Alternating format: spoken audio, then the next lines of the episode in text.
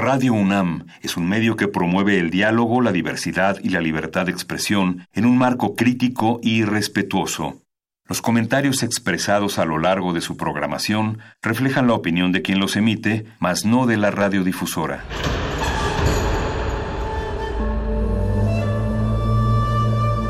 Un templo para la apreciación del ser mediante el sonido. mediante el sonido. Para nosotros. El sol sale durante la noche.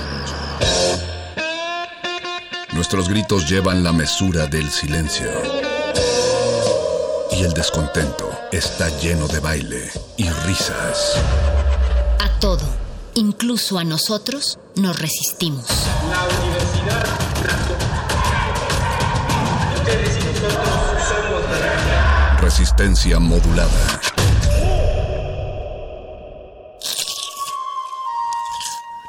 Es momento de alimentar nuestro espíritu con páginas. Las letras son la botana del alma.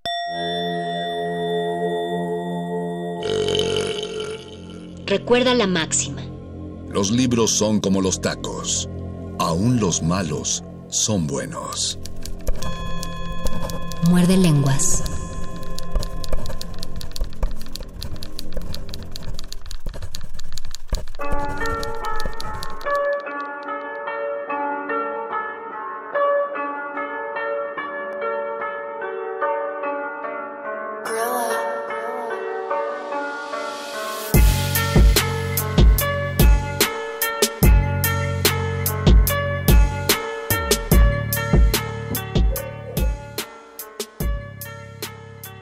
Noches, Resistencia. Nos escuchan ahí, están allá afuera. Nos Hola, hola. Resistencia. Pueden saber que estamos ante ustedes, que estamos llegando otra vez en vivo a través del 96.1 de FM o los que están sintonizando en internet en www.radio.unam.mx. ¿Están O acaso los que ahí? están, o los que están a las afueras de nuestro vecindario, quizás los vecinos, de la persona que vive arriba y el, el joven que vive enfrente de mi casa, quizás me están escuchando ahí sí completamente en vivo. No, yo creo que también nos están escuchando la gente que oye a través de la azotehuela y llega hasta mi azotea y probablemente esté bajando por el poste de luz y llega a las banquetas, la gente que está esperando al señor del arroz con leche y el atole de maíz y el flan napolitano, quizá nos esté escuchando. Y así como ellos nos están escuchando, seguramente ustedes están escuchando ladrar los perros tanto de mi colonia como de la colonia del Mago Conde. Y si pasa el, el de los camotes, el de los tamales o acaba de pasar el del camión de la basura, también lo van a escuchar ustedes. Al de los camotes sí le tengo miedo, Luis, porque su forma, su, el, el sonido no hay forma de que se, se bloquee, no importa dónde estemos. Vamos a No, verlo a no dos importa colonias si seas el doctor Gatel, siempre se va a escuchar y aunque estés en vivo. Si le pasó a Gatel, a nosotros también nos va a pasar. nos va a pasar. Bienvenidos a su muerde lenguas de confianza esta noche de letras, taquitos y la ciudad. Eh, los saludamos desde nuestras cabinas caseras, mi compañero Luis Flores del Mal. Y el mago conde. Qué bueno que empezamos hablando de la ciudad. Bueno, de los ruidos de la ciudad, porque de eso va este muerde lenguas. De eso va este muerde lenguas. Eh, tengo que decir, eh, aclararles dos cosas. La primera es que contrario a la costumbre que hemos llevado los últimos eh, meses, eh, salvo hace dos semanas que estuvimos en vivo, otra vez estamos en vivo, nos están escuchando completamente en vivo y en directo, transmitiendo gracias a la magia del Zoom, lo cual me lleva a la segunda aclaración. Esto es un experimento tan extraño para nosotros hacerlo como para ustedes escucharlo, porque al menos eh, cuando estamos en vivo, pues estamos uno al ladito del otro. La, hace dos semanas estábamos transmitiendo en Zoom, pero pues teníamos las, las cámaras prendidas y yo podía ver a Luis y, y la casa de Luis y los exacto. libros de Luis. Y ahorita nos pidieron apagar las cámaras, entonces pues no estamos viendo a nadie, no, no, no, no tenemos de dónde agarrarnos. No Ahora sí que es una es cita a ciegas. Es una cita muy a ciegas, es una cita, o sea, esto es una llamada telefónica, pero mucho más cara, porque tuvimos que conseguir una computadora, internet, audífonos, micrófono y una cámara que no estamos usando eh, para algo que pudimos hacer por teléfono, pero no quisimos hacer por teléfono. Y, y, bueno, pues el, el resumen aquí estamos. Les queremos pedir, por favor, que nos digan para ustedes qué es lo que más extrañan y qué, o qué es lo que más extrañaron si es que ya están saliendo. ¿Qué es lo que más extrañaron de la ciudad a lo largo de seis meses? ¿Qué fue lo que extrañaste cuando estabas confinado, Luisito? ¿O qué fue lo que no extrañaron y que ahora que si están volviendo a una cierta normalidad o poco a poco tienen que salir por alguna razón?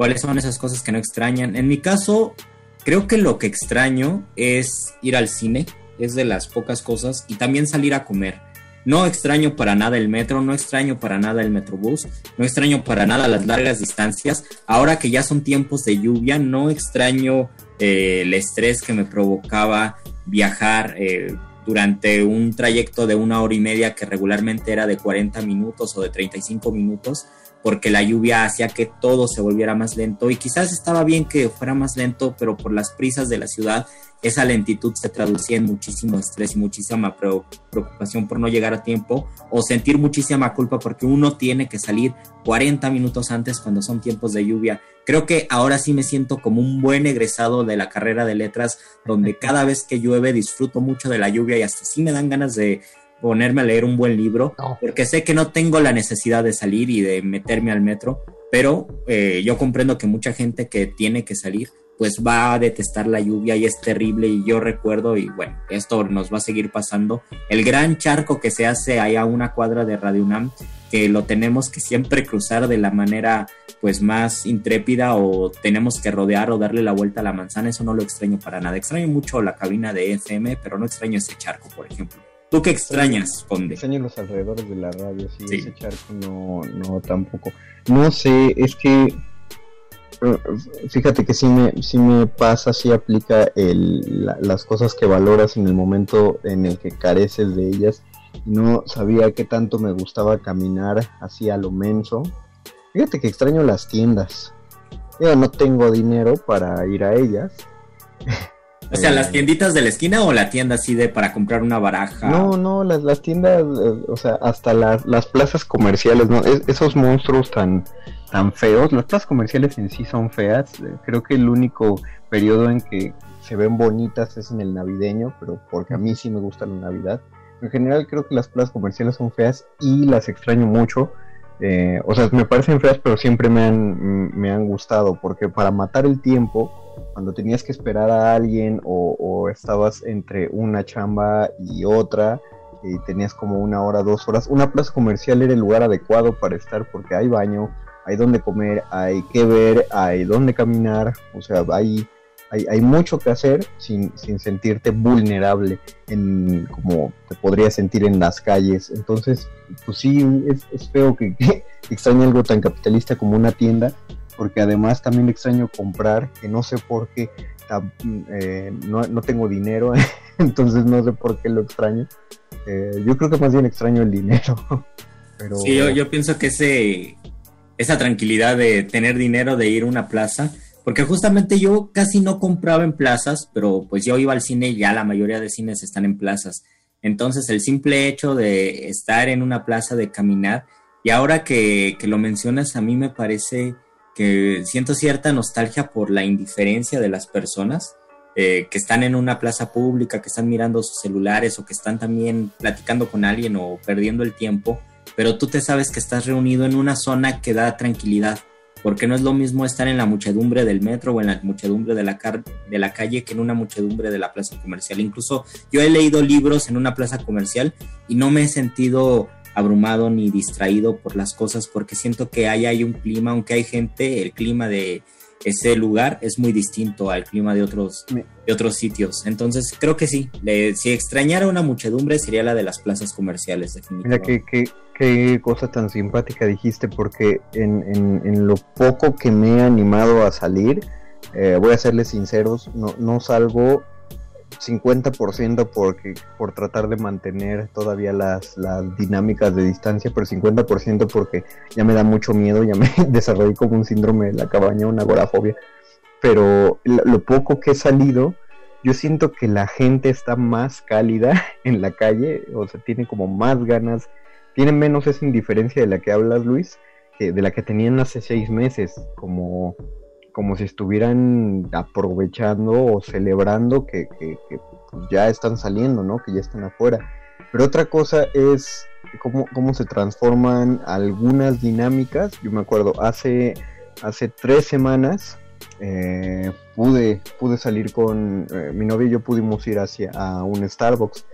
Eh, bueno, un café, hasta que no vamos a volver a decir su nombre hasta que Starbucks nos patrocine, ¿verdad? Starbucks. Bueno, entonces estamos en el Starbucks y nosotros platicamos mucho, pero cuando estábamos ahí no platicamos casi nada porque una de las reglas para estar ahora en convivencia pública es hablar lo menos posible para evitar escupir lo menos posible. Esa es la razón por la cual no nos metemos a una cabina radiofónica, porque uno lo más que hace es hablar y pues lo más que hace hablar es soltar todas esas gotículas que podrían estar infectadas. Entonces, pues nos decidimos a, ponernos a leer. Eh, y, me gustaría me gustaría pensar yo yo no leo mucho en exteriores yo no suelo ir a un lugar a leer yo leo en los trayectos eh, los cuales tampoco he realizado, ¿no? Ya no tengo motivos para subirme al metrobús, al metro. Eh, pero ahora creo que con estas dinámicas de puede venir pero no hable o manténganse en silencio o sobre todo ahora que se estableció más en el metro y en el metrobús que incluso las bocinas te dicen por favor evite hablar creo que eso da pie a que uno se entretenga de otro modo. Digo, si es mediante el celular, pues está muy chido, pero abajo del metro muchos no se pueden entretener con el celular, entonces creo que da pie a un nuevo, a un nuevo mercado de lectura que tendríamos que empezar a explotar, me parece. O tal vez ya recuperar viejas prácticas, como lo habíamos mencionado la semana pasada, de las lecturas por, por videoconferencias que cada vez son más frecuentes o incluso yo lo que he notado es que he regresado a cómo leía ciertos hábitos que tenía eh, de lectura cuando estaba en la universidad o cuando era becario de la fundación, que era estar en mi casa y leer y no distraerme tanto en otras actividades, porque después, no sé, desde hace unos cinco años a la fecha, eh, leo en otros momentos o leo con otras dinámicas y cuando estoy en casa casi siempre estoy viendo series o estoy haciendo otras cosas que no tiene que ver con la lectura. Y ahora después de tanto tiempo y porque el tiempo se va haciendo de repente lento en cuando uno está en casa, sí me doy cuenta de que he recuperado ese hábito de la lectura y además por, por el posgrado pues tengo que leer ciertas cosas, ¿no? Para cumplir con, con las tareas. Entonces todo lo hago en casa y eso me hace pensar que estoy regresando a lo que se hacía o bueno, a lo que yo hacía hace 10 años, pero a lo que hacían mis padres hace 20 o hace 30 años, que era que no existía el Internet, no existía ninguna forma de comunicación y a veces la tele, si tenías mucha fuerza de voluntad, no te entretenía, apagabas la tele y te ponías a leer, ¿no? Y muchas personas pues leyeron muchísimos libros porque estaban desde la cama leyendo y nada más tenían eso para, pues para pasar el rato y también para conocer. Ahora, otra, otra cosa también que va de la mano con cómo corren los tiempos. Lo, primero que me dio miedo en cuanto inició todo el asunto de la pandemia fue decir, chin, nos esperan pues, cuando menos unos dos, tres años, donde el tema de escritura va a ser la, la, pandemia. Y yo eh, quiero, quiero decirlo públicamente porque después estoy seguro que voy a hacer un escándalo en redes sociales, alguien, eh, alguien me va a grabar cuando pierda el control y los estribos, pero yo quiero avisar que lo, yo quiero aclarar que lo avisé desde el principio. En cuanto vea que sale una obra de teatro llamada El amor en los tiempos del coronavirus, yo voy a golpear a alguien en la nuca. No me importa en dónde esté, dónde vea la publicidad o, si estoy frente a una persona conocida o desconocida. Si alguien se atreve a usar un título tan malo para titular su, obra de teatro, pues uh, ni modo, voy a explotar. Pero no solo pienso que, eso es un tema inevitable, claro, muchos dirían, oye, pues va a ser muy cliché que te pongas a escribir a partir de acerca de la pandemia, ¿no? Acerca de la enfermedad o acerca de la cuarentena. Pero eh, pues creo que va a ser inevitable porque afectó de muchas maneras. Digo, la cuarentena va a ser solo el primero de los temas y la primera de las cuestiones que, que vivimos en esto. Eh, a mí me interesaría ver cómo, pues, qué libros surgirían de esto y cómo se verían en años posteriores. Eh, principalmente lo noté porque estuve, por fin pude terminar la, antología de relato fantástico de la Ciudad de México, de Ciudad Fantasma, que fue recopilado por Bernardo Esquinca y por el eh, doctor Vicente Quirarte. lo publicó preciosamente Almadía Eh, son dos volúmenes muy bellos. Ah, y por cierto, Luisito, el último cuento del volumen 2 es de nuestra querida amiga Luisa Iglesias. Eh, Entonces tenemos que, tenemos que juntar los dos volúmenes y mandamos un saludo a Luisa. Mandamos un saludo a Luisa y a Bernardo Esquinca y a Vicente Quirarte, ¿por qué no? Y a un, y un chorro más que, están contenidos en, esa. No voy a, no voy a eh, evitar recomendarles Ciudad Fantasma, eh, crónicas. Eh, bueno, no son crónicas, perdón, relato fantástico de la Ciudad de México, recopilado a lo largo de, siglos, de hecho.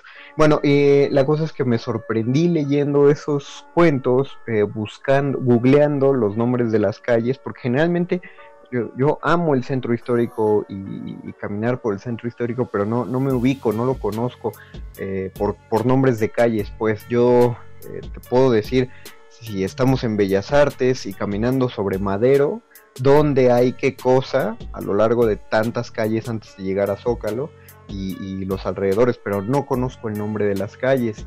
Y, leyendo, siempre que leía algo de la Ciudad de México, cuando se leían eh, leí el nombre de colonias o de calles o incluso de monumentos, de casas famosas, de casas históricas, que siempre los leía y yo pensaba, eventualmente un día voy a ir caminando y voy a llegar a ese lugar y voy a decir, ah, este es el que leí en tal lado, que eh, fulano escribió tal cosa o había leído tal relato a propósito de él.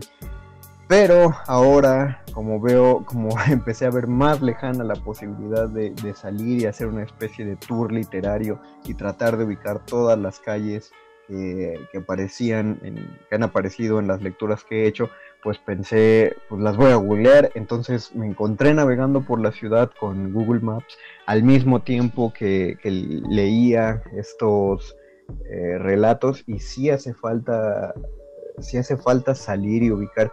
Creo que es, es muy bello. No sé cómo lo vivan en otros países, no sé si lo viven de la misma manera. Eh, yo supongo que sí, no quiero pensar que es un fenómeno exclusivo de aquí, pero el, culto que hemos creado, el culto literario que hemos creado alrededor de la ciudad, eh, con lugares tan reconocibles a pesar de su transformación, por ejemplo, la misma calle de Madero, que no es la misma calle hoy de lo que era hace 15 años, hace 10 años, eh, pero sigue teniendo esa esencia de ser la calle de Madero y todavía se siente como aquella calle en la que todavía pasaban coches. Eh, no sé cómo se vive en otro lado, pero al menos siento que es una, un complemento muy, pues no sé, muy, muy fantástico el que se hace entre lo que se ha escrito a propósito de las calles y lo que uno puede ver en las mismas calles de la ciudad. Yo lo había pensado también y, creo que hay un, hay un síndrome que se llama el síndrome del jamaicón, que es que aunque tú no comas tacos durante un año viviendo en México, apenas sales del país, te antojan los tacos aunque lleves ahí tres días, ¿no? Y tienes una gran nostalgia por los elotes y los tacos. Y pasa lo mismo con, por lo menos por, con los que habitamos la Ciudad de México, la amemos o la odiamos, creo que ya llega un momento y ya después de seis meses de no estar caminando como era de costumbre en el centro, en que uno se extraña y uno quiere salir y quiere caminar por allí y quiere conocer esas calles, ¿no? Y se da cuenta, por lo menos yo me doy cuenta de todo aquello que no he conocido de mi propia ciudad, ¿no? Que está muy cerca, que tendría que haber entrado y que por una u otra razón, o tal vez por estar viviendo aquí mismo, pues lo he aplazado, ¿no? Y no me ha interesado. Y también lo noté en el nombre de las calles, aunque yo conozco más o menos las calles del centro histórico y desde no sé, desde los 13 años mi papá me enviaba al centro a comprar material y así. Em, ahora creo que me gustaría haber tenido muchísima noción sobre esas calles, más ubicación y por otro lado sobre la historia de esas calles. Recientemente esto lo, lo pensé porque leí dos novelas que son que hablan muchísimo de la Ciudad de México. Una es de Usigli, la de Ensayo de un crimen, y la otra es El complot mongol, que decidí leer la novela y no leer el, la novela gráfica, aunque tenía la novela gráfica en ambas novelas se menciona muchísimo las calles del centro histórico y en la pues es muy, muy fuerte la presencia del centro histórico porque la ciudad de Usigli es de 1945, entonces la ciudad, la ciudad principal nada más era la colonia centro, la Roma, llegaba hasta Santa María la Ribera y, era muy poco. De, hecho, nada la ciudad naciente. Ajá, hasta la Roma y la Cuauhtémoc y ya, entonces son muchas calles que se mencionan y la mayoría están en el centro. Lo más lejano que se menciona es Chapultepec y es como ya salir, ¿no? a, caminar por allí, pero la, la, ciudad era muy pequeña, entonces todas las calles que menciona son las calles que uno frecuenta y que uno conoce y que uno ha visto, y creo que también esto cambia muchísimo la lectura, y eso es una invitación también para los radioescuchas que, que sepan que no es lo mismo leer una novela de la ciudad, ¿no? Como ensayo de un crimen o como el complot mongol siendo eh, personas que habitamos la Ciudad de México, que leerla siendo extranjeros o siendo de otro lugar de la República Mexicana. Pasa lo mismo, por ejemplo, con, bueno, con López Velarde, me acuerdo un verso que dice, las campanadas caen como centavos, y aunque habla de la Ciudad de México, hay una esencia que habla de la provincia de Zacatecas, de Jerez Zacatecas, de donde es, y yo cuando conocí eh, Jerez Zacatecas tuve esa noción de estar habitando ese lugar donde donde López Velarde percibía la atmósfera ¿no? de sus poemas. Y pasa lo mismo con Pellicer. Hace poco estaba leyendo la poesía de Pellicer, que es una poesía muy tropical. Y cuando fui a, cuando fui a Tabasco, a Villahermosa, hace un año y medio, ahora que regreso, como que ya, ya tengo otra, otra noción y otra manera de percibir esos poemas. Ya cuando leo los poemas de Pellicer, puedo sentir el calor de Tabasco. Ya nadie me lo cuenta, ya lo sentí yo y ya caminé por allí, ya vi el río y ya, eh, ya crucé sobre ese río. Y, por ejemplo, no, no me puede pasar, no es la misma experiencia cuando leí un, un cuento muy largo que también lo editó la UNAM hace un tiempo. Eh, que se titula El arte de caminar por las calles de Río de Janeiro, que es de Rubén Fonseca y que lo tradujo un oh, profesor de la UNAM que se llama Tello, que tuvo coronavirus y que salió bien y le mando un saludo y también mucha, fortaleza a él y a su esposa. Eh, él tradujo a Rubén Fonseca, que recientemente murió, y tradujo este cuento que se llama El arte de caminar por las calles de Río de Janeiro, que es, es un cuento, em, es una narración sencilla, pero el narrador habla mucho de que le gusta caminar por las calles de Río de Janeiro y menciona todas las calles por donde camina, eh, todos los lugares que conoce y va creando un mapa literario de Río de Janeiro, por lo menos una región de Río de Janeiro que yo me imagino, de una zona que yo me imagino que es el centro, porque el mismo Rubén Fonseca era una persona que caminaba muchísimo y parte, y creo que eso lo hacen muchos narradores, parte de su manera de escribir era caminar mucho.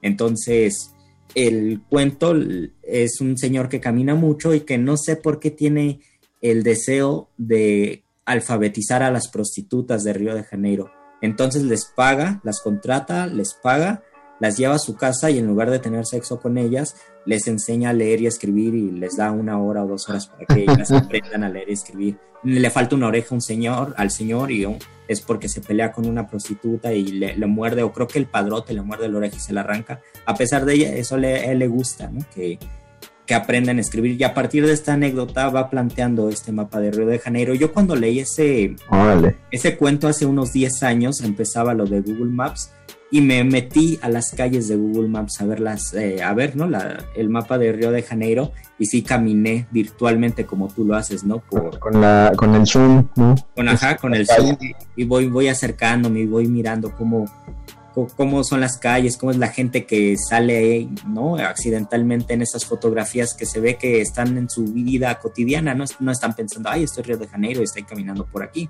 Están en su vida cotidiana y no pasa absolutamente nada y pues uno aunque quiera, pues aunque uno estuviera allí, tardaría muchísimos meses en ya sentirse parte de eso, ¿no? Y pasa lo mismo en la ciudad. Sí, yo nunca voy a ver el palacio de, ajá, yo nunca voy a ver el Palacio de Bellas Artes o la Torre Latino o el edificio de correos como alguien que llegó por primera vez a la Ciudad de México y lo vio porque yo no recuerdo cuándo fue la primera vez que los vi ojalá pudiéramos hacer un experimento para recordarlo. Queremos, queremos platicarles más cosas, pero a la producción ya le aburrió el programa y quieren que vayamos con canción. Entonces, en lo que en lo que estamos sacando los bostezos, le pedimos a ustedes, gente, que se comuniquen con nosotros en redes sociales, Facebook Resistencia Modulada, Twitter arroba R Modulada y nos comenten sus recuerdos de la ciudad, sus lecturas de la ciudad o qué es lo que más extrañan o extrañaron de salir a la ciudad en este confinamiento. Que no se nos vayan los, las cosas que tenemos por contar, Luisito, pero las contamos ahorita regresando a esta canción porque ya va a sonar Héctor Lavoe. Vamos a escucharte, conozco Bacalao de Héctor Lavoe y regresamos a este muerde lenguas de letras, taquitos. Y la ciudad. Muerde lenguas. Muerde lenguas. Muerde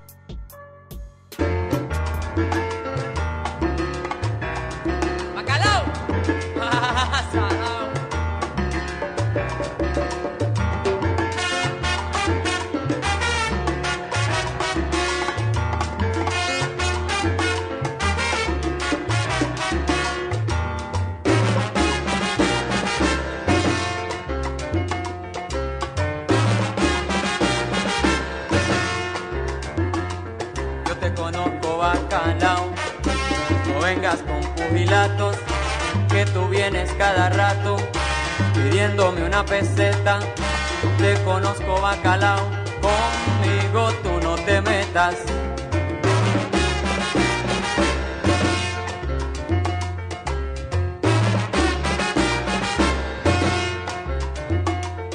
Te conozco bacalao, trates de persuadirme. Siempre que te veo me dices, pan estoy arrancado. Conmigo tú no te metas, te conozco, estás salao. Tengo que cerrar las puertas y ventanas de mi casa cuando te veo caminar y pegadito la pasas. Qué muchacho tan incordio, qué tipo más agarrado. Tienes ya está cansado, te conozco bacalao. Te conozco bacalao, aunque venga disfrazado. Te conozco bacalao, aunque venga disfrazado. Eh, te conozco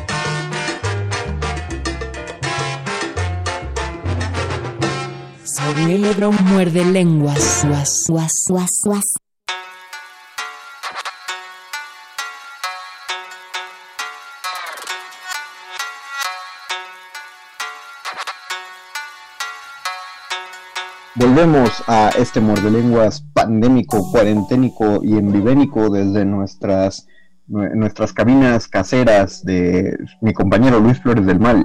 Y de mi compañero el Mago Conde. Ya habíamos dicho que transmitíamos desde el sur y desde el centro más o menos de la Ciudad de México. Centro Oriente, ahí ves, Centro. Oriente. Eh, de- por suerte la colonia de aquí al lado ya salió de las colonias que estaban en semáforo rojo. bendito sea Joyce por eso. Eh, ya no me da cosa ir a la panadería, porque dije, ay, ¿qué tal si llega uno de los de la otra colonia?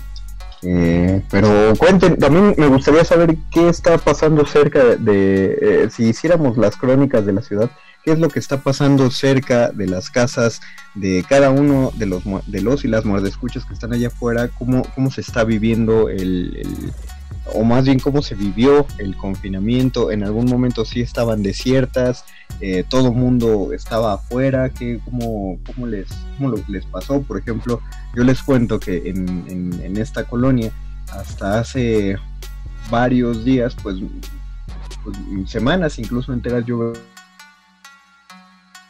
veía que había mucha, eh, no hay otra manera de decirlo, un clásico valemadrismo por, de parte de todos para usar su cubrebocas y para salir y para abrazarse y para saludar, hasta que un bloque de mujeres que desconozco eh, exactamente cuál es su, su, labor social, pero ellas se llaman Bloque de Mujeres Adeli y creo que tienen una página de Facebook que voy a buscar ahorita mismo.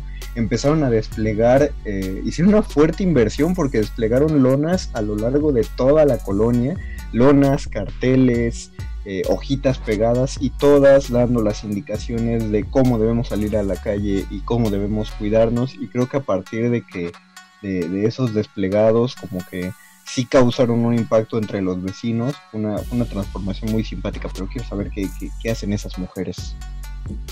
Aquí en la ciudad creo que esperamos hasta que el gobierno pusiera carteles, de hecho los debe poner constantemente porque no duran ni una semana y el viento o la gente o la lluvia los quita, donde te recomienda ponerte el cubrebocas o te dicen zona de alto riesgo, mi, mi colonia, la colonia de a, de a la derecha y dos colonias de la izquierda son de alto, de alto riesgo, entonces si era necesario de, parte del gobierno poner este tipo de carteles todo el tiempo y eso ya ha durado como tres meses mínimo. Y creo que hasta la primera vez donde vi los carteles donde decía zona de alto riesgo, observé que las personas ya usaban el cubrebocas con mayor frecuencia y yo tengo que confesar que fui una de esas personas. Cuando salía más lejos, o sea, cuando los fines de semana tenía que salir y me iba en, en carro, usaba el cubrebocas si hubiera ido al supermercado, tendría que, por supuesto, usar el cubrebocas. Pero si, por ejemplo, iba a la tienda, que no son más de unos 60 pasos, o iba a tirar la basura, que era nada más salir de casa, yo no usaba el cubrebocas. Pero después de ver estos anuncios, eh, yo sí lo hice, ¿no? Porque sí me dio miedo y sí me, sí me di cuenta de que era necesario, aunque fueran distancias pequeñas, usarlo. Y creo que como yo, muchas personas también atendieron al llamado y sí vi que empezaron a utilizarlo con más frecuencia, aunque esto duró cerca de tal vez cuatro o seis semanas, porque ahora ya es común ver a gente sin cubrebocas y hay una canchita aquí a, dos cuadras de mi casa y todos están jugando, ¿no? Sin cubrebocas. Y, bueno, no sé cómo se jugaría con cubrebocas. Y hay muchos jóvenes eh, en el parque retosando, viviendo la primavera y, besándose y obviamente se van a besar sin cubrebocas. Entonces creo que ahora ya volvió ese, ese tradicional valemadrismo que a ver si no trae unas consecuencias graves y esto se prolonga por mucho tiempo. Pues va a traer consecuencias, no sé si graves, eh, no es tampoco eh, sorpresivo, ya se había anunciado que estos picos, los llamados picos pandémicos, son cíclicos, o sea que eventualmente va a volver a ocurrir. La cosa es saber cómo para cuándo se sienten los rebrotes, por ahorita todavía no. Eh, se especula que para el otro mes o para noviembre vuelvan a subir los contagios, probablemente nos tengamos que volver a encerrar. Eh, ya veremos cómo, cómo evoluciona esto o si nos da la sorpresa la naturaleza mexicana y resulta que nos estancamos y aquí nos quedamos eh, en los mismos niveles pues para el real hasta que lleguen los rusos y nos vacunen pues a ver cómo, cómo, pasa la cosa. Pero por ahora no se hagan los sorprendidos y nos vuelven a decir saben qué métanse para adentro otra vez. Nos dicen en Twitter Daniel de Jesús dice muerde lenguas a mí me sucedió algo que como a mediados de la cuarentena vi muy curioso y es que todo 2019 me la viví en la Ciudad de México en museos y caminando. Ya estaba empezando a conocer las calles y rutas. Se me hace curioso porque en 2019 salí todo lo que en 2020 no. Es como Daniel de Jesús, como si hubieras hecho un almacén, un banquito de experiencias en el exterior, eh, como una especie de profecía, sabiendo que no ibas a salir en 2020. Qué suerte la tuya. También, nos dice Liz Skeletor en Twitter, arroba R modulada. Dice, ahora en mi colonia vienen los de la marimba y le dan un toque provinciano a la ciudad. Cuando vienen los organilleros me siento en el centro. Saludos, saludos. Liskeletor, yo también lo, lo, he percibido, no recuerdo si en mi casa o en casa de mi novia también suena la marimba y le da un toque provinciano a la ciudad y bueno, chiapaneco, aunque hay una pelea, no sé si ustedes lo sepan, pero hay una pelea del origen de la marimba, los guatemaltecos dicen que es de Guatemala, los es de Chiapas. Eh, el chiste es que suena la marimba y, tiene este sonido tropical o sí, este, este sonido tal vez selvático que le da cierta alegría y por lo regular yo lo he notado más los días domingo. Y también suena un saxofón y no es un saxofón de jazz, no es un saxofón oscuro, sino es un saxofón completamente matutino, vespertino, el que suena ahí bien por la colonia donde vive mi novia y siempre suena los domingos, entonces también le da otro toque y creo que las personas que se quedan más en casa se dan cuenta de estos sonidos que tiene la ciudad y es un ejercicio muy bonito que por lo menos nosotros cuando entramos a la radio teníamos que sensibilizarnos y nos invitaban a eso, ¿no? Nos decían, si van a trabajar en la radio tienen que sensibilizar sus sonidos y tienen que aprender a escuchar la ciudad y saber cuáles son los sonidos particulares de la ciudad y crear un paisaje sonoro. Y a mí me parece que esto sí es evidente porque en mi aislamiento también he reparado en eso. Y sí existe un paisaje sonoro, sí he podido em, comprobar cuáles son los gritos o cuál es la particularidad de, cada uno de los pregones, a qué horas pasan y también la particularidad de cómo, a qué horas suenan los grillos o qué, en qué época suenan más los grillos o incluso en, afuera de mi casa hay unas hojas enormes y cuando cae la lluvia ya puedo distinguir cuándo cae la lluvia en las hojas y cuándo cae la lluvia en las ventanas o en las paredes, que es un sonido distinto. Entonces también, si tiene consecuencias graves la pandemia, también tiene consecuencias positivas. Una de ellas es que nos podemos sensibilizar y otra de ellas es que podemos escribir independientemente de si escribimos sobre eh, el coronavirus, sobre la pandemia, el aislamiento o escribimos sobre nosotros mismos porque es una oportunidad pues para convivir con nosotros, ¿no? Decían que Gramsci cuando escribía sus libros en la cárcel era porque apagaban la luz a determinada hora y pues no había nada que hacer, ¿no? Entonces, si tienes desde las 7 de la noche hasta las 10 de la noche sin poder hacer nada porque está la luz apagada todos los días, lo único que puedes hacer desde las 7 de la noche hasta las 10 de la noche es convivir contigo mismo y pensar. Y creo que mucha gente en este momento, aunque suene, aunque suene absurdo, estamos obligados a pensar y es una invitación a pensar y enfrentarnos con nosotros mismos, porque los ajetreos de la ciudad y de la vida cotidiana nos impiden ese pensamiento, no estamos escuchando música, viendo series, jugando, siempre estamos distrayéndonos y ahora sí es un momento en que aplicamos la que aplicó la del video, que vamos al tianguis a pensar, pero en este caso nada más vamos hacia nosotros mismos y nos ponemos a pensar en todo lo que no habíamos reflexionado durante el tiempo de la no pandemia. Eso es una gran consecuencia. No, y creo que todos lo han hecho, eh, aunque muchos digan, bueno, sí, pero es que la mayoría ven Netflix y están en el Facebook y entonces no, eh, hay, hay momentos que todos vivimos en los que no puedes prestar ni atención, atención ni a Netflix ni al celular y es una actividad que se repitió como un castigo de Sísifo en, en todos los hogares del confinamiento y ese fue el lavar los trastes, que es eh, un momento justamente para pensar. Hay una frase que está eh, recorriendo el Facebook y, quiero decirlo para, para, romper el mito.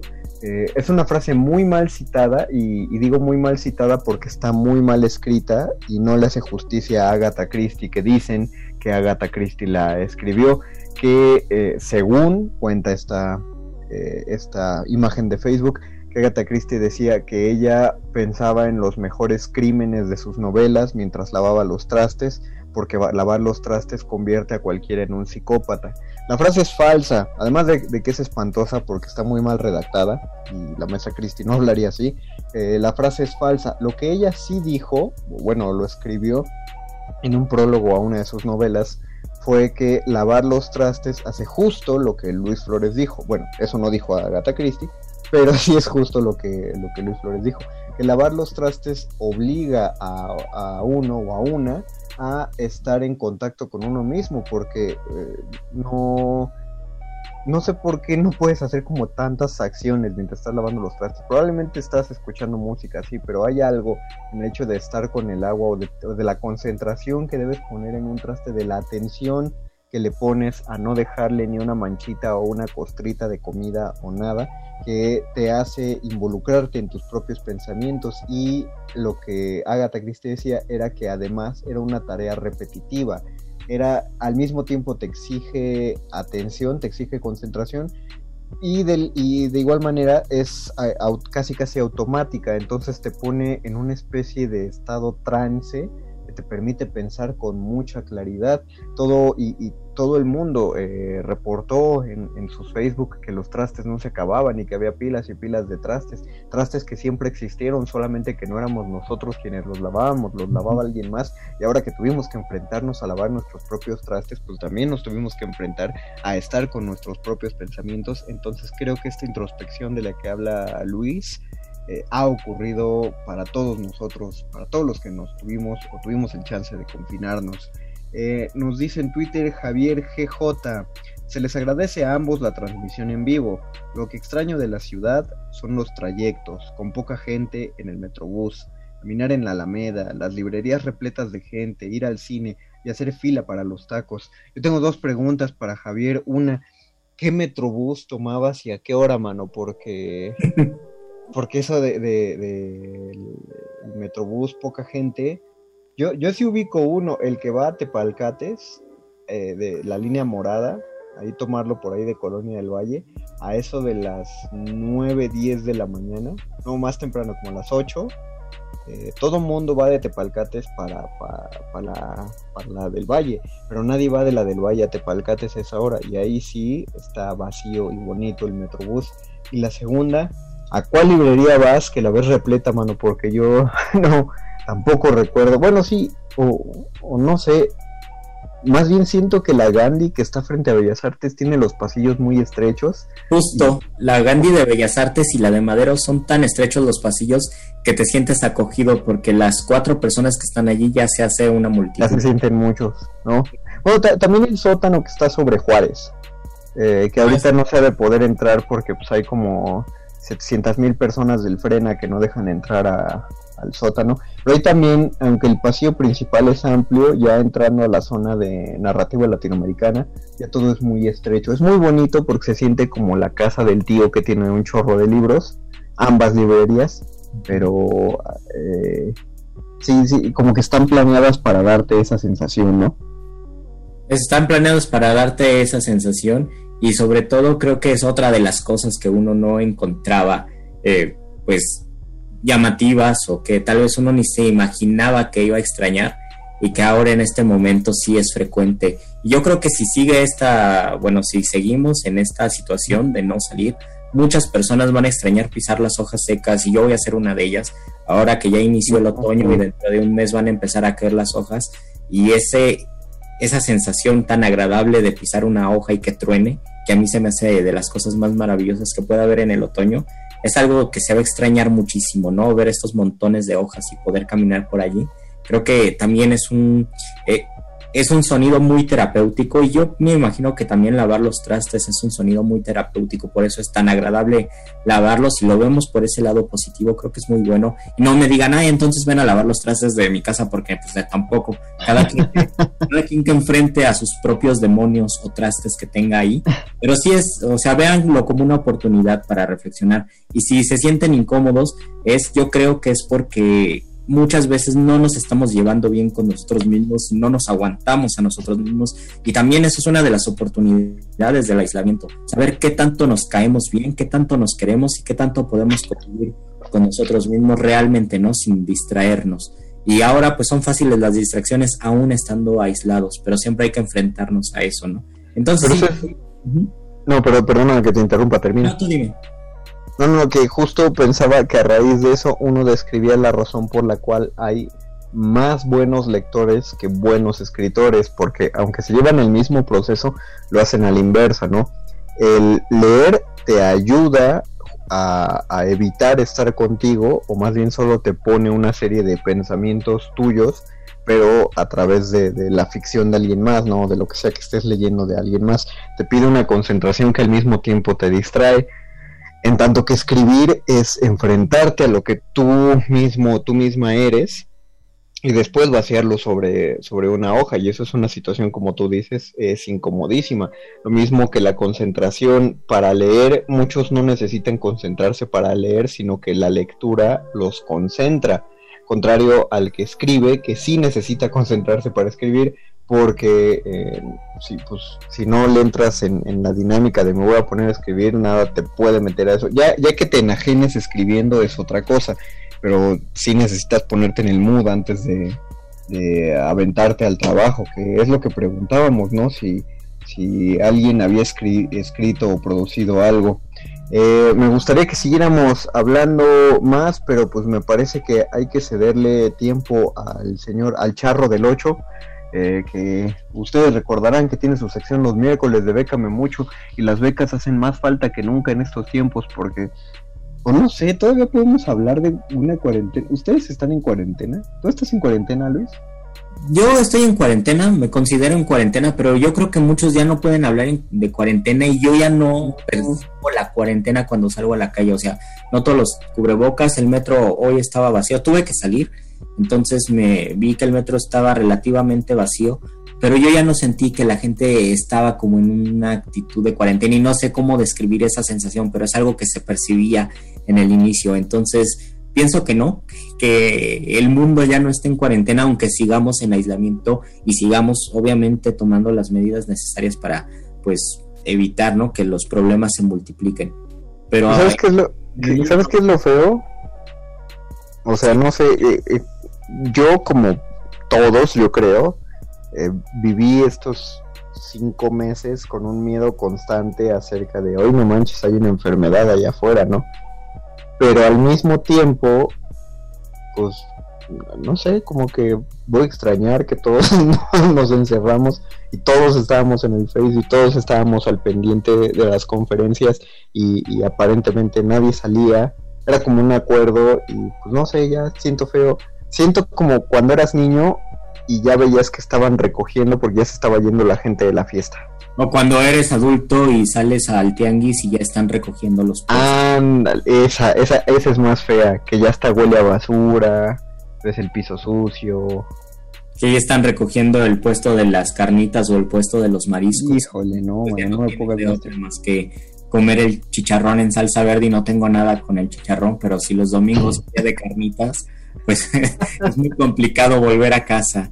Eh, Te van a... Comiste el sábado. Te va a ser viral, Luisito, por atacar al chicharrón. No, yo defiendo, de hecho, el chicharrón. en favor del chicharrón y, y, creo que sí es necesario. Qué bueno que pasó esto de, bueno, qué, qué lamentable, pero qué bueno que surgió una tendencia de fijarse en el chicharrón en salsa verde, porque sí hace, sí hace falta un, una buena oda, un buen poema al chicharrón en salsa verde y creo que yo como deudor de, de, escri de escribir sobre comida necesito escribir algo al chicharrón en salsa verde. Ya lo veremos en la página de Lufloro Panadero. Ojalá lo veamos. Por ahora, amigos, pues nos tenemos que ir a comer este chicharrón con salsa verde. Por cierto, etiqueten a Betoques, busquen a, Betoques. Eh, creo que tiene Twitter, arroba y Betoques, no sé si lo tiene, pero búsquenlo, porque dice que el chicharrón en salsa verde está sobrevalorado. Entonces, vayan y ataquen a Betoques. Eh, nos vamos a comunicar con la Ibero a ver si le revocan su título por decir estas, eh, estas cosas tan, tan escandalosas, tan lamentables de parte del señor Alberto Benítez. Mientras tanto, agradecemos a todos que nos escucharon en, en este programa, en nuestro Muerde Lenguas en vivo. Vamos a tener otro en vivo el próximo miércoles, así que sintonícenos. Igual venimos grabados el próximo lunes. Y pues por ahora agradecemos a Lalo Luis que se aventó el pique de aventarse ahí a la, a la cabina a producir. Eh, muchas gracias a quien esté operando en, la cabina y a la gente que fue ahí a la radio, y a la gente que no va a la radio y a la gente que nos está escuchando y a la que no nos está escuchando. Muchas gracias, eh, Luis Flores del Mal. Muchas gracias, Mago Conde. Gracias, Andrés Ramírez, que estuvo ahí en la cabina, nos dice la Lulu. Y recuerden que el otro miércoles vamos también a estar así en vivo completamente desde nuestras casas. Vale, eh, pues nos despedimos. Hasta el próximo lunes. Recuerden, hay dos horas de resistencia modulada. Los dejamos con el charro del 8 en Bécame Mucho. Hasta la próxima. Chao. Adiós. Última enseñanza del día. El dinero no compra la felicidad. Pero compra libros y tacos. Y eso se le parece mucho. Medítalo.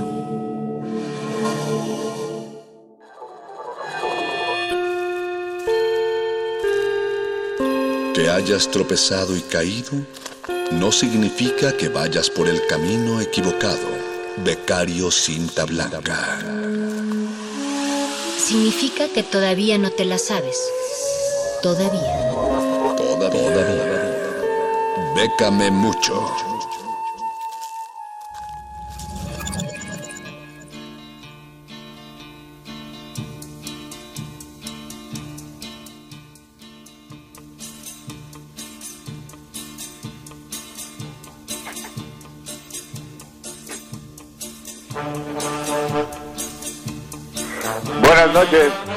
Querido auditorio. En este miércoles 23 de septiembre de 2020 estamos iniciando una nueva sesión de Bécame Mucho, su sección favorita, su sección Chidei.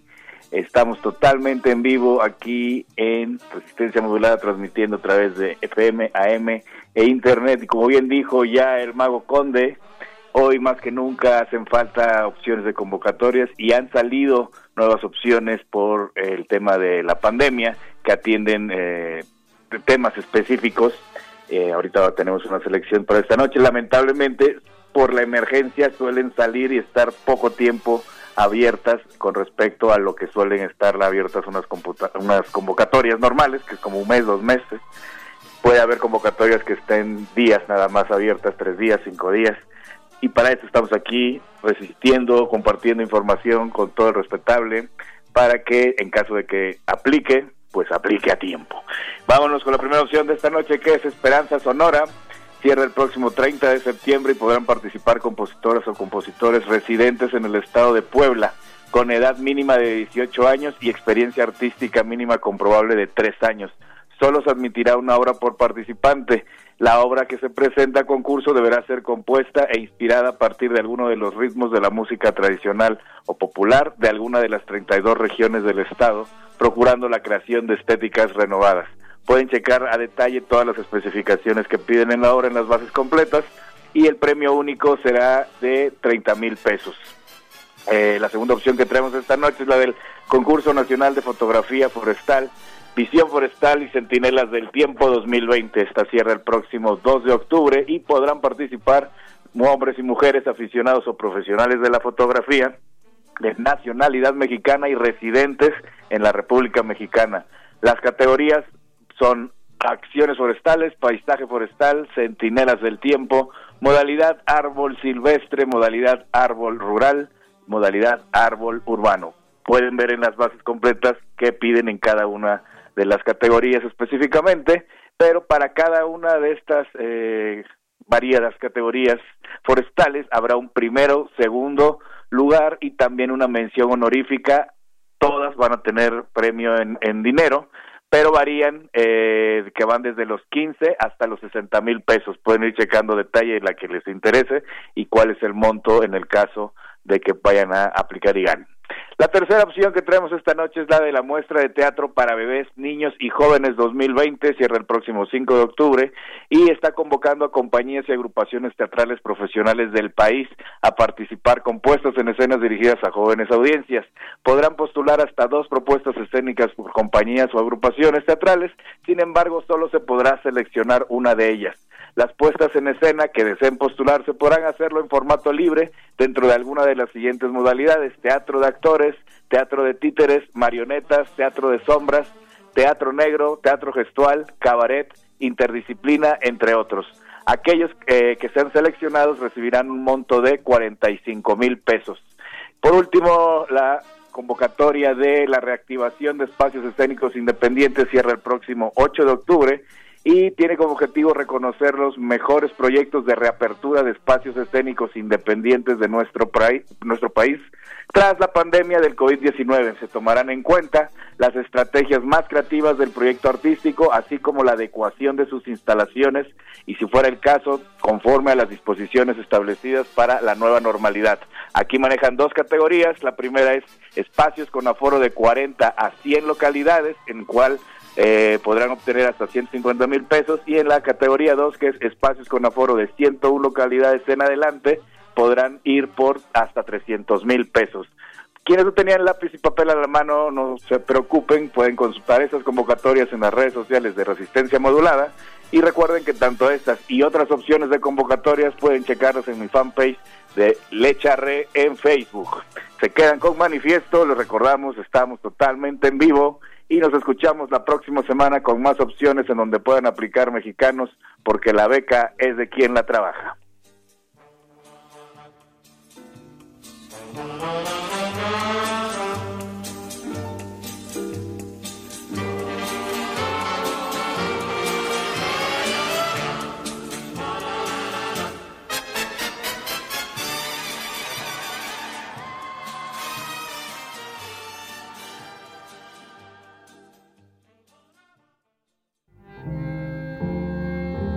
2020. 100 años del nacimiento de Mario Benedetti. Es recordada la discusión epistolar de Benedetti y Vargas Llosa. Dice el primero, Creo que ya somos bastante maduros como para alimentar la ilusión de que los argumentos de uno vayan a conmover las convicciones del otro y viceversa.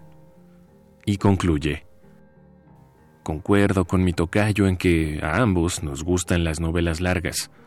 Pero, en cambio, no estoy tan seguro de que nos pongamos de acuerdo sobre las razones y el color de la injusticia. Lo demás es, efectivamente, literatura, aunque sea tan buena como la de Mario Vargas Llosa. Mario Benedetti, 96.1 FM, 860 AM, Radio UNAM. Experiencia sonora. En Europa, desde 2018, se está buscando regular los derechos de los robots. Este año, China consiguió la primera clonación exitosa de un gato y están buscando, en poco tiempo, iniciar la clonación en masa de seres humanos. El Programa Universitario de Bioética de la UNAM te invita a reflexionar sobre estas y otras cuestiones en El Árbol de las Ideas. Bioética ciencia y filosofía para la vida. Un programa dedicado al análisis y divulgación de los temas más trascendentales de la agenda bioética de la mano de diversos expertos en la materia. Miércoles a las 16 horas por el 96.1 de FM. Radio UNAM, Experiencia Sonora. Yo lo tenía todo, familia, trabajo, amigos. Hacía doble turno en la chamba y me sentía cansado. Pero un día me ofrecieron droga. Me dijeron que no pasaba nada, que la podía controlar. Y no fue así. Fue mi perdición. Me volví su esclavo. Perdí la batalla y lo perdí todo. Hasta el perro se fue. No pierdas tu libertad ni tu salud. En el mundo de las drogas no hay final feliz. La ciencia que somos. La ciencia que somos. Iberoamérica al aire. Descubre la ciencia que está presente en tu día a día a través de cápsulas, reportajes, entrevistas y reportes en vivo. Viernes de 10 a 11 horas por el 96.1 FM. La ciencia que somos. Iberoamérica al aire. Una coproducción de Radio UNAM y las direcciones de divulgación de la ciencia y de las humanidades. Escucha, escuchas. Resistencia modulada.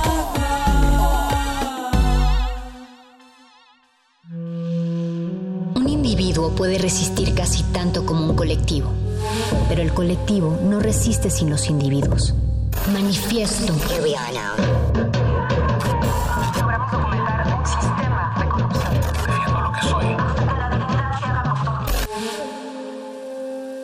No hay sonidos distintos, solo separados. Tu cuerpo es una revolución. Manifiéstate.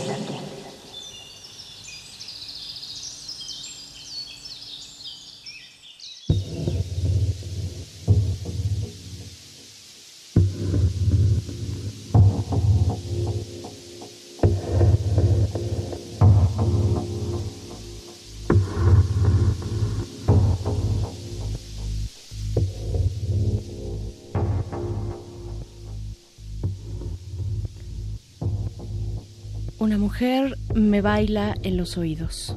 Palabras de la infancia yo la escucho. Mansamente la miro, la estoy mirando ceremoniosamente. Y si ella dice humo, Y si, ella dice pez dice humo, que cogimos si dice con la pez mano, que cogimos con la mano, si ella dice mi padre y mi madre y mis hermanos, siento resbalar desde lo antiguo una cosa indefinible. Melaza de palabras, puesto que ella, hablando, me ha conquistado. y me tiene así, prendida de sus letras, de sus sílabas y consonantes, como si la hubiera penetrado. Me tiene así prendida, murmurándome cosas antiguas, cosas que he olvidado, cosas que no existieron nunca, pero ahora, al pronunciarlas, son un hecho. Y hablándome, me lleva hasta la cama, a donde yo no quisiera ir, por la dulzura de la palabra ven. Cristina Peri Rossi, poema Invitación.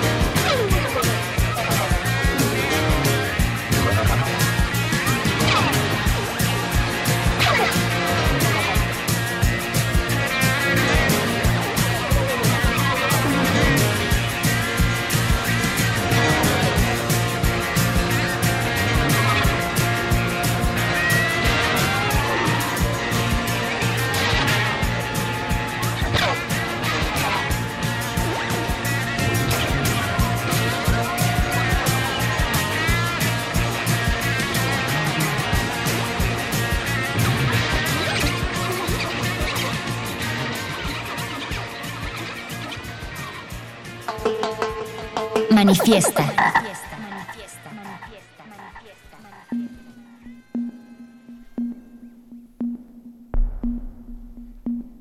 Hoy es 23 de septiembre y estamos transmitiendo en vivo desde las instalaciones de Radio UNAM en Adolfo Prieto número 133 en la Colonia del Valle, en esta fortaleza sanitizada anti-COVID-19 y es que la radio en vivo se hace más y más importante, se hace crucial en tiempos como este, así es que agradecemos sobremanera a Óscar Sánchez, que está del otro lado del cristal en la producción ejecutiva, a Eduardo Luis Hernández, que apoya en la producción y que estuvo produciendo el espacio anterior. Muerde lenguas, me parece que se llama, y hablan de libros.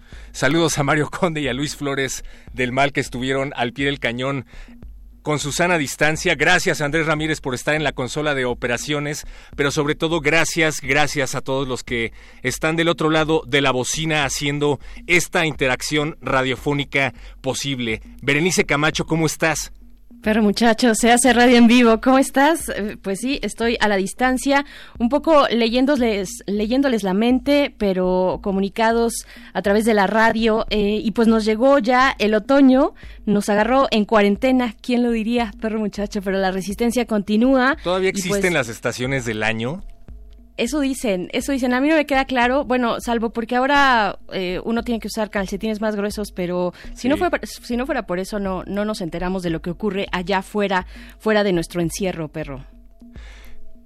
Esta noche, fuera de nuestro encierro, hay cosas que no han dejado de ocurrir, señora Berenjena. Hay pandemias que llevan desde hace rato ocurriendo y parece que no paran. Y de hecho parece que se han acentuado o esa es la percepción que se tiene de pronto. Hay pandemias que tienen que ver con la violencia, pandemias que tienen que ver con la inseguridad, pero sobre todo pandemias que tienen que ver con la violencia de género y la discriminación. Y en parte de ello vamos a estar platicando esta noche. Pues fíjate que me emociona mucho el programa de hoy. No sé a ti, perro. Yo creo que hay Todos los mucho- programas nos emocionan mucho. Sí, sobre todo cuando son en vivo. Gracias, gracias por dejarnos ir en vivo. Sí, sí, sí, sí, nos, nos emociona mucho. Ahí está Perro Muchacho como prueba de que nos gusta mucho estar al aire, aunque sea a distancia, de manera remota, a través, mm, bueno, de cualquier tipo de plataforma. Nos las hemos ingeniado para estar por lo menos dos días a la semana en vivo en la Resistencia y vale la pena, de verdad vale la pena estar aquí con ustedes, estar también en redes sociales, arroba R así nos encuentran en Twitter, Resistencia Modulada, estamos en esa red social del Caralibro, dicen por ahí, Facebook, así nos encuentran. Y pues bueno, sí, hoy, el día de hoy, me emociona, no solo porque estamos en vivo, al aire, en las frecuencias universitarias, sino también porque es el Día Internacional de la Bisexualidad. Es un tema que estaremos abordando en un ratito más. Y este, pues este evento, esta celebración eh, se inició en 1999 por primera vez y hay mucho que platicar de la visibilidad de la bisexualidad en, en estos contextos ahora que, bueno, que esta cuestión del orgullo pues está en todos lados y afortunadamente así es. Hay muchas discusiones dentro de la comunidad LGBT y, y bueno, precisamente hoy que es 23 de septiembre, el Día Internacional de la Bisexualidad, pues vamos a estar abordando esta cuestión de qué se trata, eh, por qué hablar de la bisexualidad, eh, cuáles son como, bueno, pues desde las fobias que hay dentro y fuera de la misma comunidad LGBT, hay que decirlo así, eh, y, y- y, bueno, en general en la sociedad hacia la diversidad sexual. Lo vamos a conversar en unos momentos más con Sofía Jiménez Poiré. Sofía Jiménez Poiré es integrante de Marcha Lencha. Marcha Lencha es un espacio de lenchitudes trans eh, incluyente que bueno eh, han hecho un trabajo bien bien chido y bien interesante como eh, aglutinando y llamando a muchas colectivas eh, sobre todo de mujeres de todo tipo de orientación sexual, así es que va a estar muy interesante. Nos va a hablar precisamente de un montón de, de eventos que están ya corriendo toda esta semana y hacia el fin de semana, precisamente dando visibilidad a la bisexualidad y a la bifobia, perro muchacho. Señora Berenjena, mientras el deseo y el amor tengan implicaciones opresivas, seguirá siendo necesario que hablemos de ello. Y efectivamente se trata de una fecha que no solo busca la aceptación, no solo busca la inclusión y la tolerancia, sino que pues es un, un llamado a la, a la admisión, ¿no? Que de cierta medida sepamos o que nos quede claro de una vez por todas que todos somos diferentes, pero que todos, sobre todo, tenemos libertad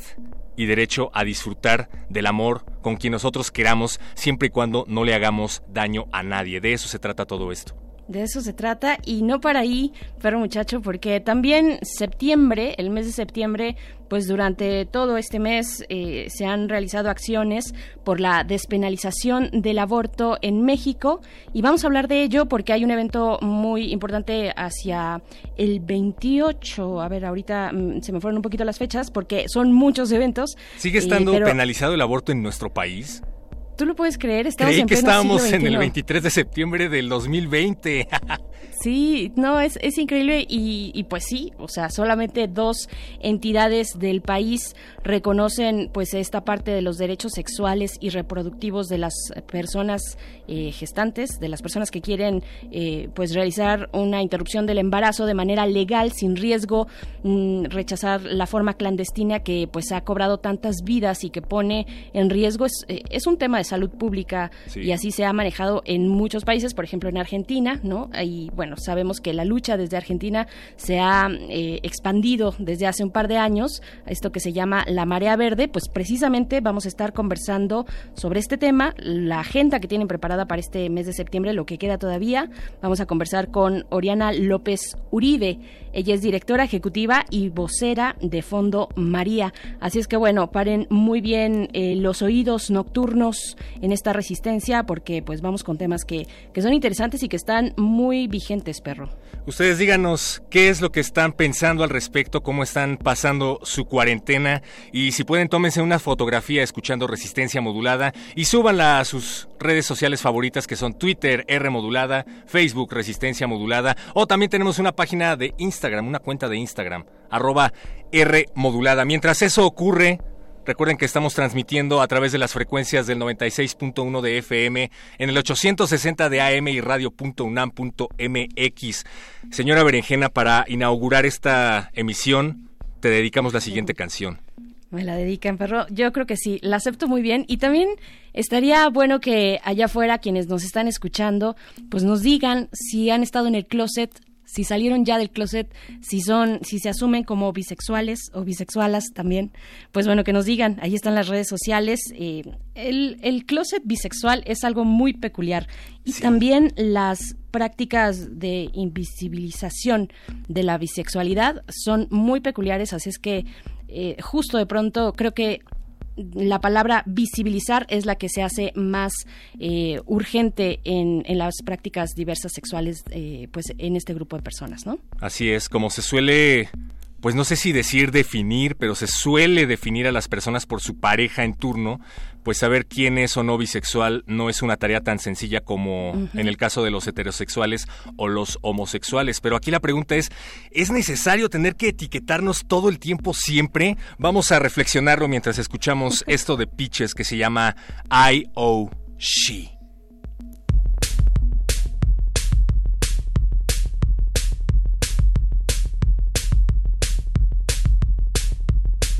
I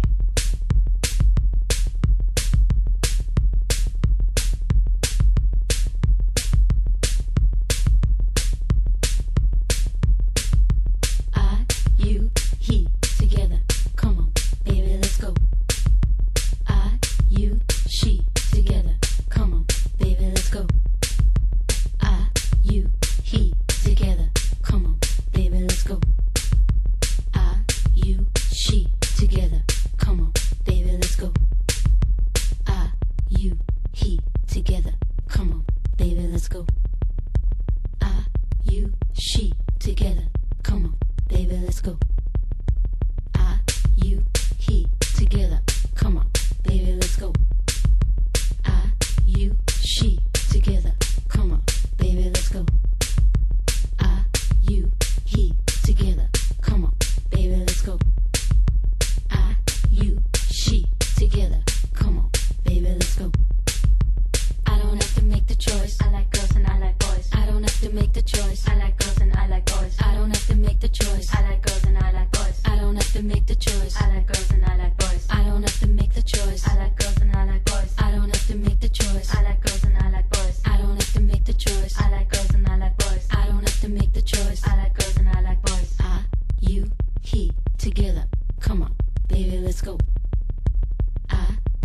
She, together. Come on, baby, let's go. Whips, crops, canes, whatever. Come on, baby, let's go. Cuffs, chains, shorts of leather. Come on, baby, let's go.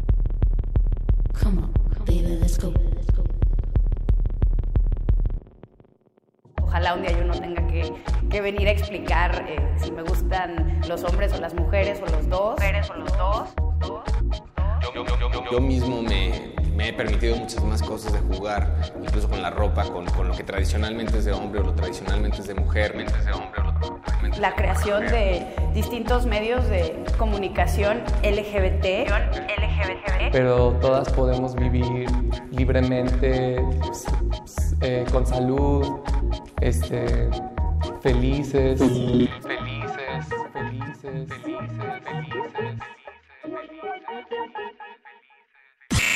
Manifiesto.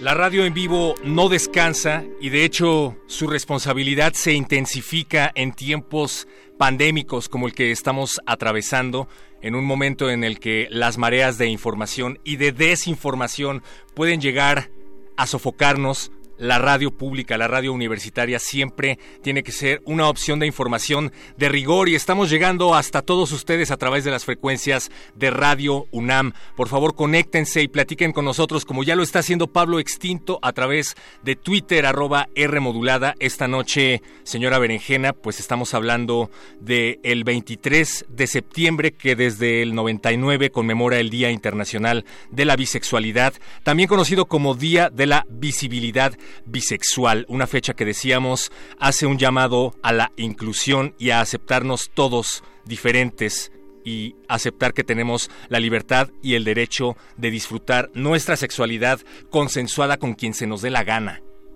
De nuevo, perro muchacho, que nos digan allá afuera si ya salieron del closet, qué tipo de closet, el de la bisexualidad, decíamos, es algo peculiar. Y fíjate que hay mm, varias actividades muy chidas, muy interesantes de colectivas, de organizaciones, pues que mm, ven esta importancia de visibilizar la bisexualidad y, y porque, y es que la heteronorma sigue meciendo al mundo. Sí. y, y parece todavía como muy necesario y hay muchas discusiones todavía por por seguir y por continuar. Y bueno vamos a hablar precisamente de lo que significa este día de las actividades que se están organizando. Ya nos acompaña en la línea Sofía Jiménez Poiré ella es integrante de la Marcha Lencha, un espacio de lenchitudes trans in- incluyente. Así es que, pues nos da mucho gusto estar contigo esta noche, Sofía. Gracias por eh, aceptar esta invitación para charlar de lo que se está preparando desde la Marcha Lencha. ¿Cómo estás? Hola, ¿qué tal? Este, muy bien, gracias. Eh, muchas gracias por la invitación. Hola Sofía, qué bueno que nos acompañas. Oye, cuéntanos qué se está preparando por parte de las colectivas de la marcha Lencha para dar visibilidad a la bisexualidad. ¿Cuál es la agenda? Ok, pues les platico, porque el nombre quizá podría resultar un poquito extraño para que tenga que ver con las bisexualidades. Pero este, la Marcha Lencha es una especie de colectiva que se forma a principios de este año y donde justamente el interés es que nos juntemos todas las personas, mujeres que nos identifiquemos con la etiqueta de lencha. Y entonces eso significa que las personas que son bisexuales, pansexuales o de otras orientaciones no necesariamente lésbicas eh, también pueden estar participando. Entonces nos preocupa precisamente como el asunto de hacer comunidad entre todas nosotras y de no simplemente reproducir violencia y discriminación este como suele ocurrir este entre nosotras, especialmente de lesbianas hacia bisexuales. Entonces, para este fin de semana tenemos preparados dos tenemos preparados dos eventos. Uno va a ser este live eh, que tenemos el este viernes a las 7 de la noche a través de YouTube, que es de Visibles y Orgullosas y vamos a tener a Aura Martínez, Cintia Ijar y Regina Triana, con moderadas por nuestra compañera Priscila Palomares, este para hablar justamente sobre como verdades o mitos de la bisexualidad, en particular en mujeres. Y este sábado vamos a tener un espacio cerrado, confidencial, este que es un espacio con facilitación terapéutica para lesbianas que en algún momento eh, sintamos, experimentamos bifobia y que nos gustaría trabajarlo. Uy, y ese y precisamente ese espacio terapéutico, pues ha generado, mm, creo que eh, conversaciones que están, que son muy interesantes, que es necesario ya abordarles desde distintos puntos, Sofía. Porque, porque hay una polémica hoy eh, eh, por algunas, algunas expresiones de bifobia dentro, no solo fuera de la comunidad LGBT, sino también dentro de ella, eh, sobre qué, qué, diálogos necesitamos tener, eh, por ejemplo, desde la comunidad de lesbianas, eh, cómo acercarnos precisamente para empezar a, a derribar la bifobia, cómo se expresa la bifobia entre las mujeres lesbianas. Sí, pues es una cosa bien curiosa, porque en realidad la bifobia es algo que existe, digamos, en la sociedad en general, ¿no? O sea, también viene, por supuesto, desde las personas heterosexuales.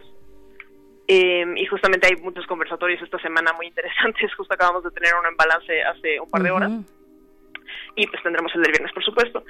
Eh, pero sí, o sea, el, el tema con las lesbianas es bien interesante porque también somos un grupo marginado, ¿no? Es decir, que a veces es fácil hacerle estas críticas a grupos que tienen privilegios como el grupo heterosexual. Pero cuando se trata de lesbianas parece que es un tema un poquito más delicado. Es como a veces cuando señalamos la discriminación entre mujeres. Y pues eso es una cosa, ¿no? Parece que cuando publicamos nuestro evento suscitó muchísimas reacciones a la defensiva por parte de lesbianas. Y entonces muchos sentían que no tenían nada porque nada que trabajar y sobre todo que tenían toda la legitimidad del mundo de hacer ciertas declaraciones pues sinceramente bifóbicas, hostiles ante las mujeres bisexuales y sobre todo de no tener que relacionarse con ellas. Ahí quizás se malentendió un poco cuál es el objetivo de nuestro espacio, porque la idea no es tanto, este, digamos, aprender a relacionarnos con bisexuales, sino más bien entender por qué a veces nos pueden surgir ciertos pensamientos, ciertas ideas, ciertos sentires que nos hacen tener miedo de hacerlo. Claro. O sea, no es, no es a fuerzas que, mm, que como lesbianas se tengan que relacionar con una eh, mujer que se asume como bisexual. Pero, pero ¿cómo entenderlo entonces? O sea, sí, sí hay algo ahí que, que tenemos que reflexionar para que tampoco las lesbianas, las mujeres lesbianas que dicen, pues no, yo solamente me relaciono con otras lesbianas, eh, pues, pues avancemos, en, eh, finalmente todas, ¿no, Sofía? Sí, Es ajá, nuevamente curioso. Creo que, o sea, muchas, para muchos de nosotros, generalmente el miedo tiene que ver con algo así de que este, las mujeres con las que nos relacionamos nos dejen por un hombre, ¿no? Y entonces cuando se trata de relacionarse con bisexuales, pues es, o sea, una posibilidad más, que- más que cuando ocurre con otras lesbianas, ¿no? Y a veces para nosotras, y nuevamente es como la parte interesante de analizarlo desde la lesbiandad, es como qué implica para nosotras que una de nuestras parejas o una de las mujeres que nos atraen simplemente pudieran parecer preferir, entre comillas, a un hombre. O sea, ¿qué significa dentro de la relación este, entre hombres y mujeres para nosotras, nuevamente como lesbianas, que, a la- que, que sucedan esas cosas? Finalmente, se podría decir que hay una racionalización bifóbica ante un miedo que es muy propio y hasta eso muy común, ¿no? O sea, como que ese miedo de que justamente me dejen por una otra persona es algo que prácticamente cualquier ser humano tiene. Pero, entonces aquí parecería que estamos tratando de mitigar riesgos a través de elegir con quiénes nos vamos a relacionar como para disminuir esa posibilidad. Sí, y un gran problema, me parece, es que se nos impone o se nos busca imponer una identidad a partir de una elección sexoafectiva, que no tendría por qué tener que ver con, cómo nos definimos necesariamente. En realidad eras lesbiana o en realidad eras hetero o en realidad lo que sea. Pero ¿crees que ese cambio contigo de gustos que nos ha llevado a señalarnos entre nosotros empiece a aminorar a partir de estas iniciativas como las que ustedes llevan a cabo? ¿Crees que haya empezado a disminuir? Uy, no sé, o sea, sí tienes toda la razón, o sea, desde justamente los principios de la sexología comenzaron a asociar comportamientos sexuales a identidades, ¿no? Entonces antes éramos, digamos, seres humanos que teníamos ciertas prácticas sexuales con distintas personas y a lo mejor sí tenía implicaciones, pero eso no nos volvía per se, digamos, homosexuales, como nació esa etiqueta, ¿no? Em, yo creo que efectivamente sería muy pertinente cuestionar esas etiquetas, eh, para empezar porque para muchas personas las vivimos de manera fluctuante, como dices, ¿no? A veces nos identificamos de tal manera y a veces de otra, y eso no significa que es porque tenemos, eh, digamos, revelaciones, puede significar que nuestros afectos y nuestras atracciones sean muy genuinas en distintos momentos. Pero sí, estaría interesante justamente cuestionar esa rigidez entre esas fronteras y ojalá que, bueno, un poquito es la puesta de marcha lencha, ¿no? Que justamente no nos este, obsesionemos con esas fronteras entre etiquetas, sino que veamos un poquito los puntos comunes. En este caso, marcha lencha es aquellas eh, de mujeres que a veces llamamos sáficas, ¿no? Que nos gustan otras mujeres, seamos o nos nombremos lesbianas, bisexuales, pansexuales, queer, etcétera.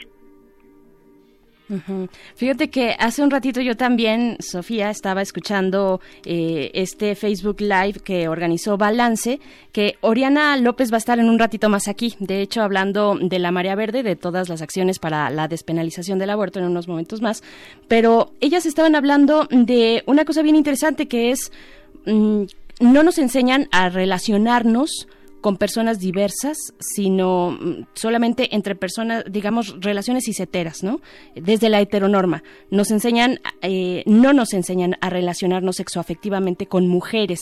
Y entonces ahí yo te pregunto, bueno, ¿el ligue entre mujeres está exento de conductas violentas? Es una pregunta, pues, mm, obvia y capciosa, pero, pero creo que hay que seguir, eh, pues, justo visibilizando estos temas, ¿no, Sofía? Sí, tienes toda la razón. Este, sí, claro, claro que hay violencia dentro de las relaciones entre mujeres. Eh, creo que también hay violencia en las relaciones entre cualquier ser humano. Obviamente las dinámicas son un poquito distintas a como lo serían cuando se trata de un hombre hacia una mujer, porque pues, está como todo un sistema de género, de sexismo, que digamos podría respaldar al hombre de alguna forma. Pero sí, o sea, también entre nosotras hay otras formas de violencia. O sea, a lo mejor, por ejemplo, no tendremos tanto un problema de feminicidios, por ejemplo, a manos de nuestras parejas. Pero lo que sí se llega a observar mucho es la violencia psicológica, la violencia económica, eh, ¿qué otras formas? Sí, como violencia material. Y de hecho creo que justamente las compañeras de Jóvenes por una Salud Sexual, no, una salud integral, hace, tenían un taller esta noche donde justamente hablan sobre eso, la, la violencia entre relaciones de mujeres, porque justamente porque somos mujeres y que el estereotipo es que somos inofensivas eh, y que siempre estamos como a la defensiva ante hombres, no nos damos cuenta, no nos responsabilizamos siquiera por el daño que le podríamos hacer a otras personas y menos aún a otras mujeres. Entonces sí es algo que se tiene que hablar más porque pues definitivamente existe, a lo mejor bajo otras modalidades que las típicas, pero sí necesitamos protegernos y responsabilizarnos ante el efecto que podamos tener eh, con otras personas. Sí, a- aunque va de la mano, y de hecho me gustaría preguntar cuál percibes que ha sido la respuesta por parte de un gobierno que llegó a la presidencia, que llegó al poder, en buena medida por parte de muchas personas que creíamos que estos temas iban a ser prioridad en su agenda o que por lo menos iban a estar sobre la mesa, pero que pues finalmente fueron pues desdeñados o, la respuesta no ha sido la que nosotros nos esperábamos. ¿Tú, ¿Tú cómo ves la respuesta por parte de las autoridades ante este tipo de iniciativas que se vuelve cada vez más y más difícil eh, ocultarlas? Sí, muy buena pregunta. Eh, sí, digamos que la 4T ha sido interesante para lo que tiene que ver con derechos LGBT, porque efectivamente, si bien hubo algunos actos simbólicos que mostraban como cierta alianza por parte de las autoridades ante nuestra población, también hemos visto que pues hay algunas cosas que son resultan ser más bien como reticentes y que los avances son más bien lentos. Ya estamos por cumplir dos años de gobierno y todavía no es que veamos avances muy drásticos, ¿no? Inclusive a veces hay algunas alianzas que preocupan por parte del presidente con grupos evangélicos, por ejemplo. Oh, sí. Este, pero sí, yo diría que aún así, o sea, sí han habido estados que han hecho algunas nuevas este, reformas en favor de nuestra población. Y también he visto que dentro de la 4T hay diversas actrices y actores que sí tienen que ver, o sea, que son, hacen parte de la población y que tienen discursos muy claros y firmes respecto a nosotros. Sin embargo, si eso es suficiente, eso es lo que sí habría que discutir. Claro. Bueno, en unos momentos más ya eh, nos vamos a despedir de esta charla, Sofía, pero bueno, por supuesto que hay muchos temas y yo me emociono mucho porque eh, sigo a personas como tú eh, en Twitter que, que tienen, pues que fomentan muchos diálogos bien interesantes y, y creo que es un punto en el que estamos, un punto muy crítico de desencuentros, de encuentros también y, y uno de ellos tiene que ver con el espacio del feminismo, por ejemplo. Yo te preguntaría eh, en qué ¿En qué ayuda el feminismo? Tenemos que separar, por ejemplo, la sororidad de nuestras eh, preferencias sexuales, como se ve desde las lenchitudes, eh, no solo porque, bueno, la, digamos, el activismo LGBT no necesariamente tiene que estar relacionado con el feminismo, ¿no? Eh, pero cuando sí, ¿cómo lo, cómo lo entendemos? También es una muy gran pregunta. Este, bueno, creo que para empezar lo de la sororidad es un término muy difícil de usar porque pues tiene, tiene muchísimas definiciones y muchísimos usos, ¿no? Pero es algo que me queda muy claro es que las mujeres que somos disidentes, seamos lesbianas, bisexuales, pansexuales, etcétera, eh, muy seguido también nos vinculamos al feminismo y también, o sea, como como estrategia de resistencia y de lucha ante un sistema que efectivamente nos discrimina, que nos marginaliza a través de su sexismo, ¿no? Y este sexismo tiene mucho que ver también con justamente la discriminación que vivimos como disidentes sexuales. Entonces, para mí, la lucha feminista y la conciencia, la politización que podemos tomar como mujeres lesbianas, bisexuales, pansexuales, etcétera, sí están muy ligadas. Ahora, lo que sí es que también tenemos muchas maneras distintas de concebir el género, de, de entender estas dinámicas, de justamente considerar si deberíamos de separarnos de quiénes y cómo. Entonces, por ejemplo, para algunas lesbianas, justamente quieren como separarse de las bisexuales, ¿no? Hasta quienes ven con, con desconfianza, que, que ven incluso como traidoras, este, mientras que hay algunas que sí queremos ah, eh, juntar fuerzas. Eh, también está como la cuestión de los hombres, por ejemplo, de las personas trans, o sea, sí son temas que nos dividen, e- inclusive si somos todas, este, bueno, no todas, pues, pero que habemos lesbianas cisgénero, que, que somos feministas y que pensamos distinto respecto a estas mismas cuestiones. Entonces, sí es un tema complejo. Totalmente. Queremos poner nuestro granito de arena nosotros desde esta cabina para coadyuvar a dejar atrás las ideas binarias de cómo deberíamos ser o no las personas y comprender que las identidades y expresiones de género son muy diversas y todas igualmente válidas. Sofía Jiménez, integranta de la Marcha Lencha, un espacio de lenchitudes transincluyente, te agradecemos muchísimo que hayas tomado esta llamada aquí en Manifiesto. Muchísimas gracias a ustedes. Y Gracias, Sofía. te queríamos eh, pedir ayuda. ¿Qué tal si alguien por primera vez ha escuchado esta emisión, ha encontrados en una situación como esta? ¿A dónde se podría acercar para, para encontrar asesoría, para encontrar ayuda? Situación como, ¿cuál, perdón? Si nosotros estamos escuchando por primera vez esta emisión y nos sabemos bisexuales, pero no podemos decírselo al mundo.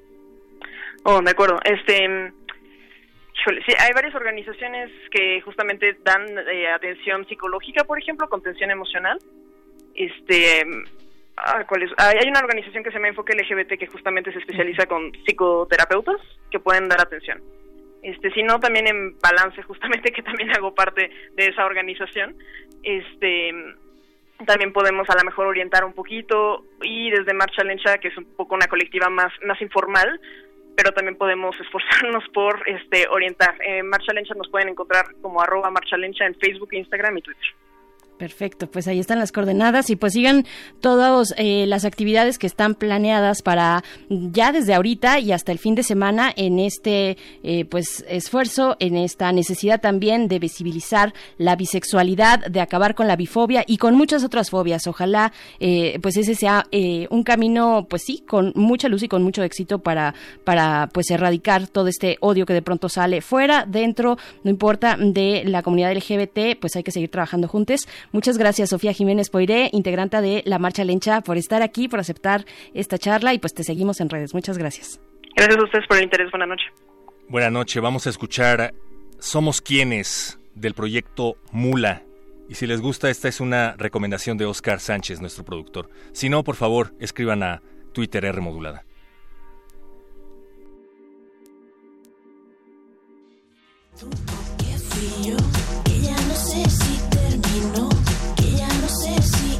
Vamos de nuevo ahora yo, que ya no sé si terminó, que ya no sé si empezó. Vamos de nuevo, empiézalo. Siempre me convenzo de que me convienes. Toca lo que toca, tú y yo somos quienes. Nunca se me olvida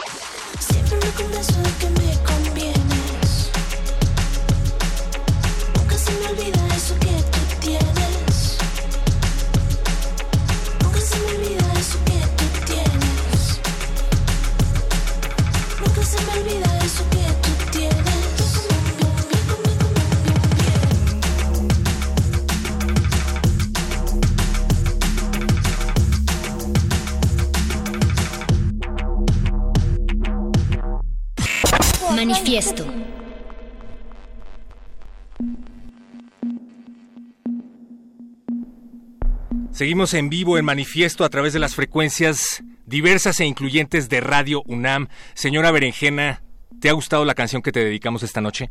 Me ha gustado mucho, perro muchacho. Claro que sí, me gusta mucho porque acompaña muy bien precisamente este tema que, que el día de hoy se conmemora, eh, se visibiliza la bisexualidad y desde 1999 es algo, mm, digamos, más o menos reciente. Y pues bueno, de verdad no dejen de consultar las, las redes de, mar- de Marcha Lencha que están organizando mm, cosas que están muy chidas, la verdad, que, que les van a gustar si ustedes están todavía en el closet bisexual o cualquier closet, pues eh, es momento por lo menos de acompañarnos y salir Sí. de esos eh, closets peculiares. Pero aunque Y no pues, lo estén, aunque no estén en el closet, vale la pena que se pongan a informarse lo suficiente Claro. para dejarnos de etiquetar, ¿no? ¿Crees que deberíamos dejarnos de etiquetar? ¿Por qué no nos amamos todos sin etiquetas? Oscar Me Sánchez. ¿tú nos amas? Dice Sí. Oscar que nos ama, veré. nos ama.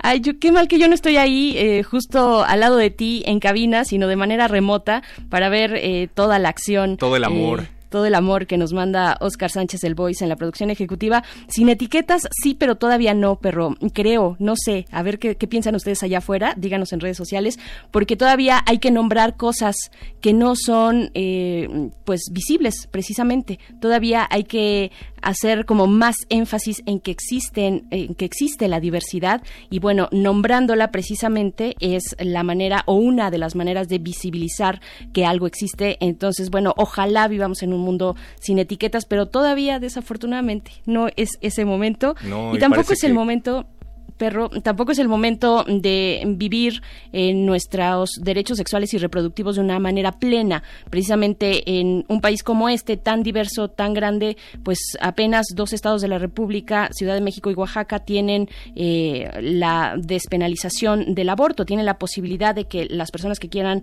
eh, realizarse un aborto, pues lo hagan de manera segura, sin ser criminalizadas, sin ser perseguidas en espacios seguros. Es un tema de salud pública y precisamente invitamos a charlar a Oriana López Uribe. Ella es vocera de María, Marea Verde. Marea Verde, pues ustedes saben, es un conjunto de colectivas que desde hace un tiempo pues están impulsando desde distintos frentes la despenalización del aborto en, en México. Y pues qué gusto estar contigo esta noche. Oriana López, ¿cómo te encuentras? Muy bien, muchas gracias, Bere y Héctor. Me da mucho gusto escu- escucharles y que y podamos interactuar. Oriana, nosotros también te enviamos amor. Ese es el verdadero amor, el que no conoce distancias y el que no conoce fronteras. y te, veíamos hace unos momentos en un Facebook Live. Berenice Camacho es mega fan de los Facebook Live en los que apareces. Hablabas acerca de la importancia del día eh, de, de la visibilidad sexual, pero también tenemos que hacer una reflexión acerca de este día. ¿Nos puedes compartir algo al respecto? Y, y, eh, perdón tantito, voy a interrumpir. Precisamente, Oriana, yo, yo te contaba hace un momento que venimos de platicar con Sofía Poiré eh, Sí. sobre pues este día, ¿no? De la visibilidad bisexual y tú estabas en un Facebook Live hablando de este día. Perdón por salirnos, salirnos así del tema, pero justo pues sí te quería preguntar eh, un- una reflexión así muy breve de cómo te fue en el Facebook Live y, y cómo ves esta, esta cuestión, este día, la relevancia de un día como este. Creo que Bere lo dijo muy bien en ese sentido ahorita que que siguen siendo necesarias estas etiquetas y mencionarnos, nombrarnos y hacer estos días específicos de visibilidad porque siguen haciendo falta muchos derechos y sigue haciendo falta que la gente tenga esa conciencia de la diversidad y, y de que la diversidad de verdad se convierta en un valor que, que reconozcamos como sociedad y que lo de verdad apreciemos y lo abracemos, ¿no? Y mm, por eso creo que es importante seguir haciendo estas acciones, pero yo también miro un mundo en el futuro ideal donde las etiquetas ya no sean necesarias porque ya permitimos la libertad para cada persona de ser la forma más auténtica de sí misma. Y entonces esa, esa es como la tirada, ¿no? Como poder saber que hay una diversidad incluso dentro de la diversidad, que no hay una forma única de ser bisexual, que no hay una forma única de ser lesbiana, que no hay una forma única de ser heterosexual, etcétera, etcétera, etcétera. Y esa libertad incluye las decisiones que tienen que ver con el propio cuerpo, específicamente hablando del tema de la despenalización del aborto, y en ese sentido septiembre también funge un papel importante. Sí, septiembre tiene muchos días emblemáticos eh, y el 28 de septiembre justo nace de una lucha feminista en América Latina que busca la despenalización del aborto y que busca hacer visible esas necesidades específicas para garantizar un derecho que nos va a permitir ser mejores sociedades, más amorosas, más respetuosas y más democráticas. Y este día es retomado como un día de acción global por la despenalización del aborto porque es visto por el resto del mundo como una necesidad. Es decir, en, en África, en Asia, en Europa del Este, sigue haciendo falta este es que sea una ley que permita o una despenalización que permita que el acceso al aborto sea una realidad para todas las personas que lo necesitan.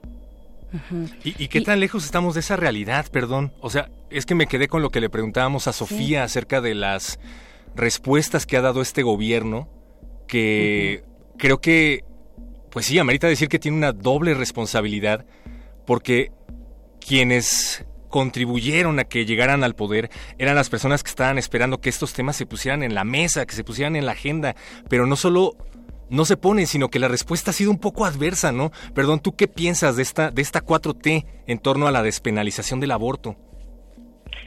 Es complicado siempre el- la despenalización del aborto en cualquier momento histórico. Creo que particularmente ahorita el gobierno en lo ejecutivo, digamos, se ha expresado positivamente. Olga Sánchez Cordero desde el principio ha estado a favor de la despenalización del aborto, de la eutanasia y de otras eh, de otros asuntos de derechos humanos.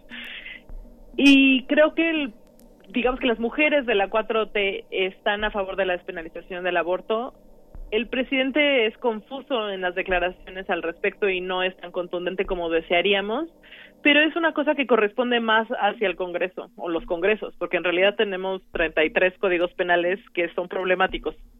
De- dos que medio se salvan con la Ciudad de México y Oaxaca, pero nos hacen falta los otros 31 códigos penales que todavía no tienen provisto que al menos durante las 12 semanas primeras de embarazo se puede interrumpir legalmente eh, de manera segura y provista por el Estado.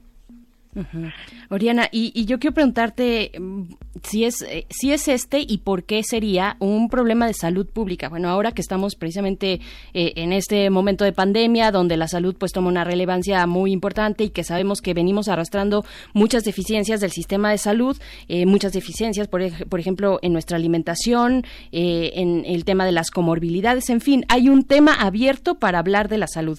Y, y ahí, ¿cómo podemos enmarcar la despenalización del aborto, qué es lo que está pasando en México para que precisamente esto, y no solo en México, en la región, pues en el mundo, para que efectivamente las personas gestantes eh, qui- que quieren interrumpir su embarazo lo hagan de manera mm, segura, sin ser perseguidas, sin ser criminalizadas. Eh, ¿Cuál es el panorama en México? En México y el mundo hay un cambio paradigmático en la forma de atender los abortos, sobre todo los abortos tempranos. Creo que la entrada del aborto con medicamentos y la seguridad que proveen estos durante las primeras semanas y la no necesidad de supervisión médica garantiza que haya abortos seguros cada vez más, independientemente del estatus legal, porque no se necesita que el Estado per se lo provea.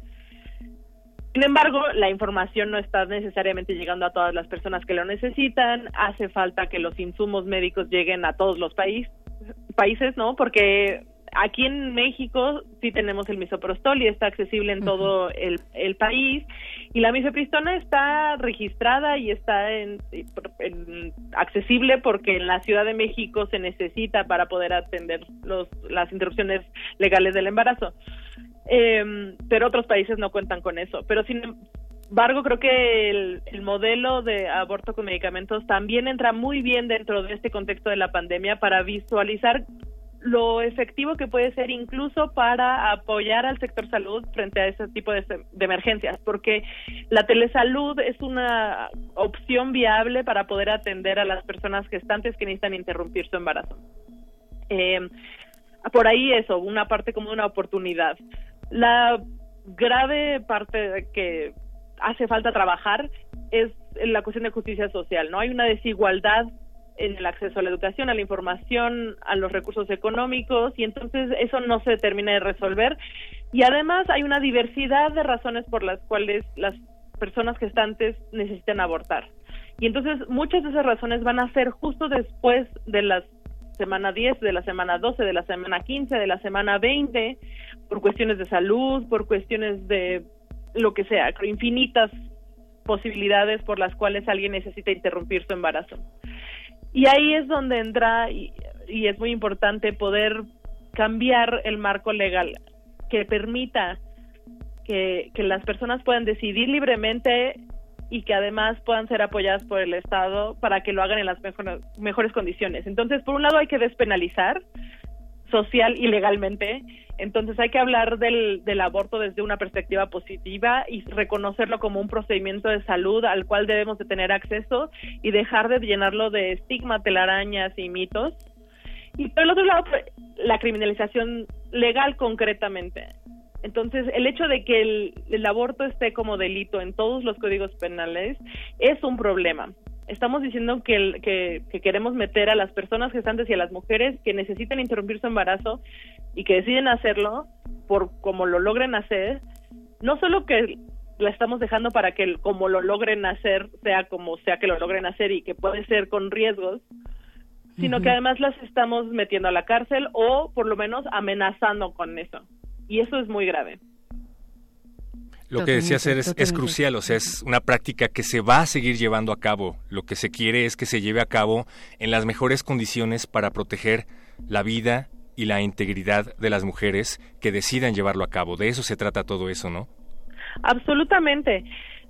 Se ha comprobado que no hay ninguna desincentivación de, de las mujeres que necesitan interrumpir o de las personas gestantes que necesitan interrumpir, a pesar de que las leyes estén en contra de, de- del aborto legal, se sigue practicando.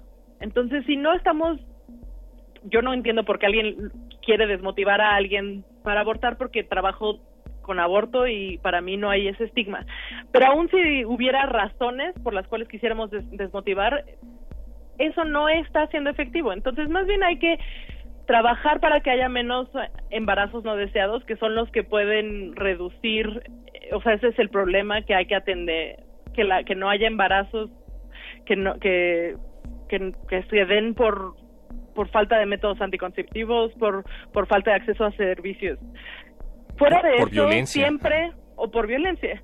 Fuera de eso siempre va a ser necesario que alguien interrumpa su embarazo por causa de salud, lamentablemente por violación, por cambios en la vida, porque hay- llega una pandemia, por ejemplo, ¿no? O sea, tenemos que ser muy conscientes de que queremos que los embarazos sean deseados, que las criaturas que lleguen a este mundo es porque las familias están listas para recibirlo, o las parejas o las personas. Están listas, están deseosas y están sí, con, con todo el amor dispuesto, que es lo que básicamente necesitamos para ser personas com- completas es que nos quieran, ¿no? Y que nos que, que nos amen. Entonces, por esa parte creo que es importante reconocer que lo que debemos hacer como sociedad es acompañar los procesos de aborto para que sean lo mejor posible. Y lo mejor posible puede ser maravillosos, pueden ser acompañados, pueden ser amorosos, pueden ser complejos, pueden ser tristes, pueden ser frustrantes, pueden, o sea, hay una variedad y una diversidad también dentro de los procesos de, de interrupción de cada persona que debemos también reconocer que así son, que son complejos y que nosotros tenemos un rol fundamental en que esa persona se sienta acompañada, apoyada y protegida por una comunidad que respeta su capacidad para tomar decisiones. Claro. Claro, no, bueno, es muy importante todo lo que nos estás diciendo, Oriana. Eh, sabemos además que traes, que tienes un, un regreso ahí en tu, en tu comunicación que te impide un poquito, sí, eh, desde hace ratito eh, escucharte con claridad a ti misma. Eh, ahorita lo vamos a, a solucionar, pero nada más lo último, Oriana, para dejarte ir y para agradecerte mucho esta charla, mm, vocera de Marea Verde. El 28 de septiembre, manifestación acampada, ¿qué es, de qué se trata? Y pues invitarnos solamente a los que, al- a quienes quieran sumarse a esta, a esta exigencia. Claro que sí, el 28 estamos lanzando, bueno, desde antes eh, tenemos un filtro en Instagram que queremos que usen, eh, que lo, que lo pueden encontrar en nuestras en nuestras redes que son arroba mx marea verde ese en particular está en Instagram y lo que queremos hacer es un pañuelazo virtual. El filtro es un pañuelo de esta marea verde de la marea verde de México. Lo pueden encontrar en nuestras en nuestras redes directamente o como que suba la marea. Eh, y como aborto legal ya vamos a estar movilizando mensajes eh, en Twitter, en Facebook y en el Instagram. Eh, y tenemos una sorpresa especial para el 28 que queremos que compartan, que, que la hagan suya, que puedan compartir con nosotros la emoción que sentimos de estar juntas el 8 de marzo y que sabemos que ahora mismo lo tenemos que hacer desde lo virtual para mantener la seguridad y para poder mantener la sana distancia. Entonces estamos haciendo las acciones de, de forma digital, de forma electrónica, para ma- mantenernos fuertes y juntas y para gritar todas juntas "A- aborto legal ya. Así es. Sigan por favor las redes de Marea Verde, como ya decía Oriana, pueden ir a Instagram y te podemos enviar un mensaje directo para encontrar más información. Oriana López Uribe, vocera de Marea Verde. Claro que sí, en Twitter estoy como arroba Oriana Lu y todas las redes de Marea Verde son arroba MX Marea Verde. Perfecto, que sea que sea por decisión y no por una imposición, eso es lo que queremos, además de que pues es parte de, los derechos sexuales y reproductivos de las personas gestantes que desean no serlo, eh, pues avancemos hacia esa eh, sociedad de derechos y de libertades que queremos, de respetos también. Oriana López Uribe, vocera de Marea Verde, nos vemos ahí en este pañuelazo virtual, en esta eh, manifestación acampada virtual del 28 de septiembre, o en el Día de Acción Global por la Despenalización del Aborto. Muchas gracias, Oriana. Muchas gracias a ustedes, por favor esperen la sorpresa, tenemos bonitas cosas. Ay, claro que sí. Gracias, Oriana, y gracias también a ti, señora Berenjena, porque se nos ha venido el tiempo encima, lo que sea que eso que llaman tiempo signifique hoy en día. Pero te agradecemos mucho a ti y a Oscar Sánchez, que estuvo del otro lado del cristal en la producción, Eduardo Luis Hernández también apoyado en la, en la producción, Andrés Ramírez en los controles técnicos, y a ti que estuviste del otro lado de la bocina. Gracias, Bere. Adiós, perro muchacho. Gracias a quienes nos escuchan. Quédense en la resistencia. Hasta dentro de ocho días nos escuchamos aquí en Manifiesta. Nos escuchamos en Manifiesto.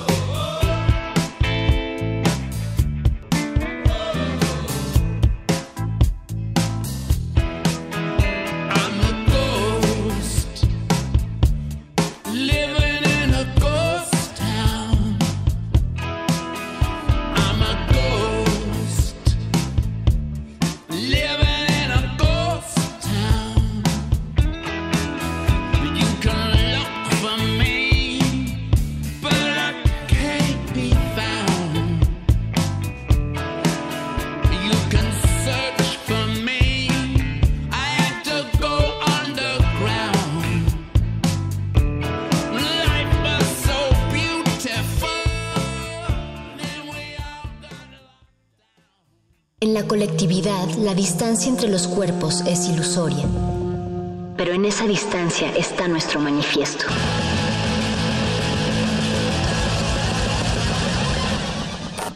Manifiesto.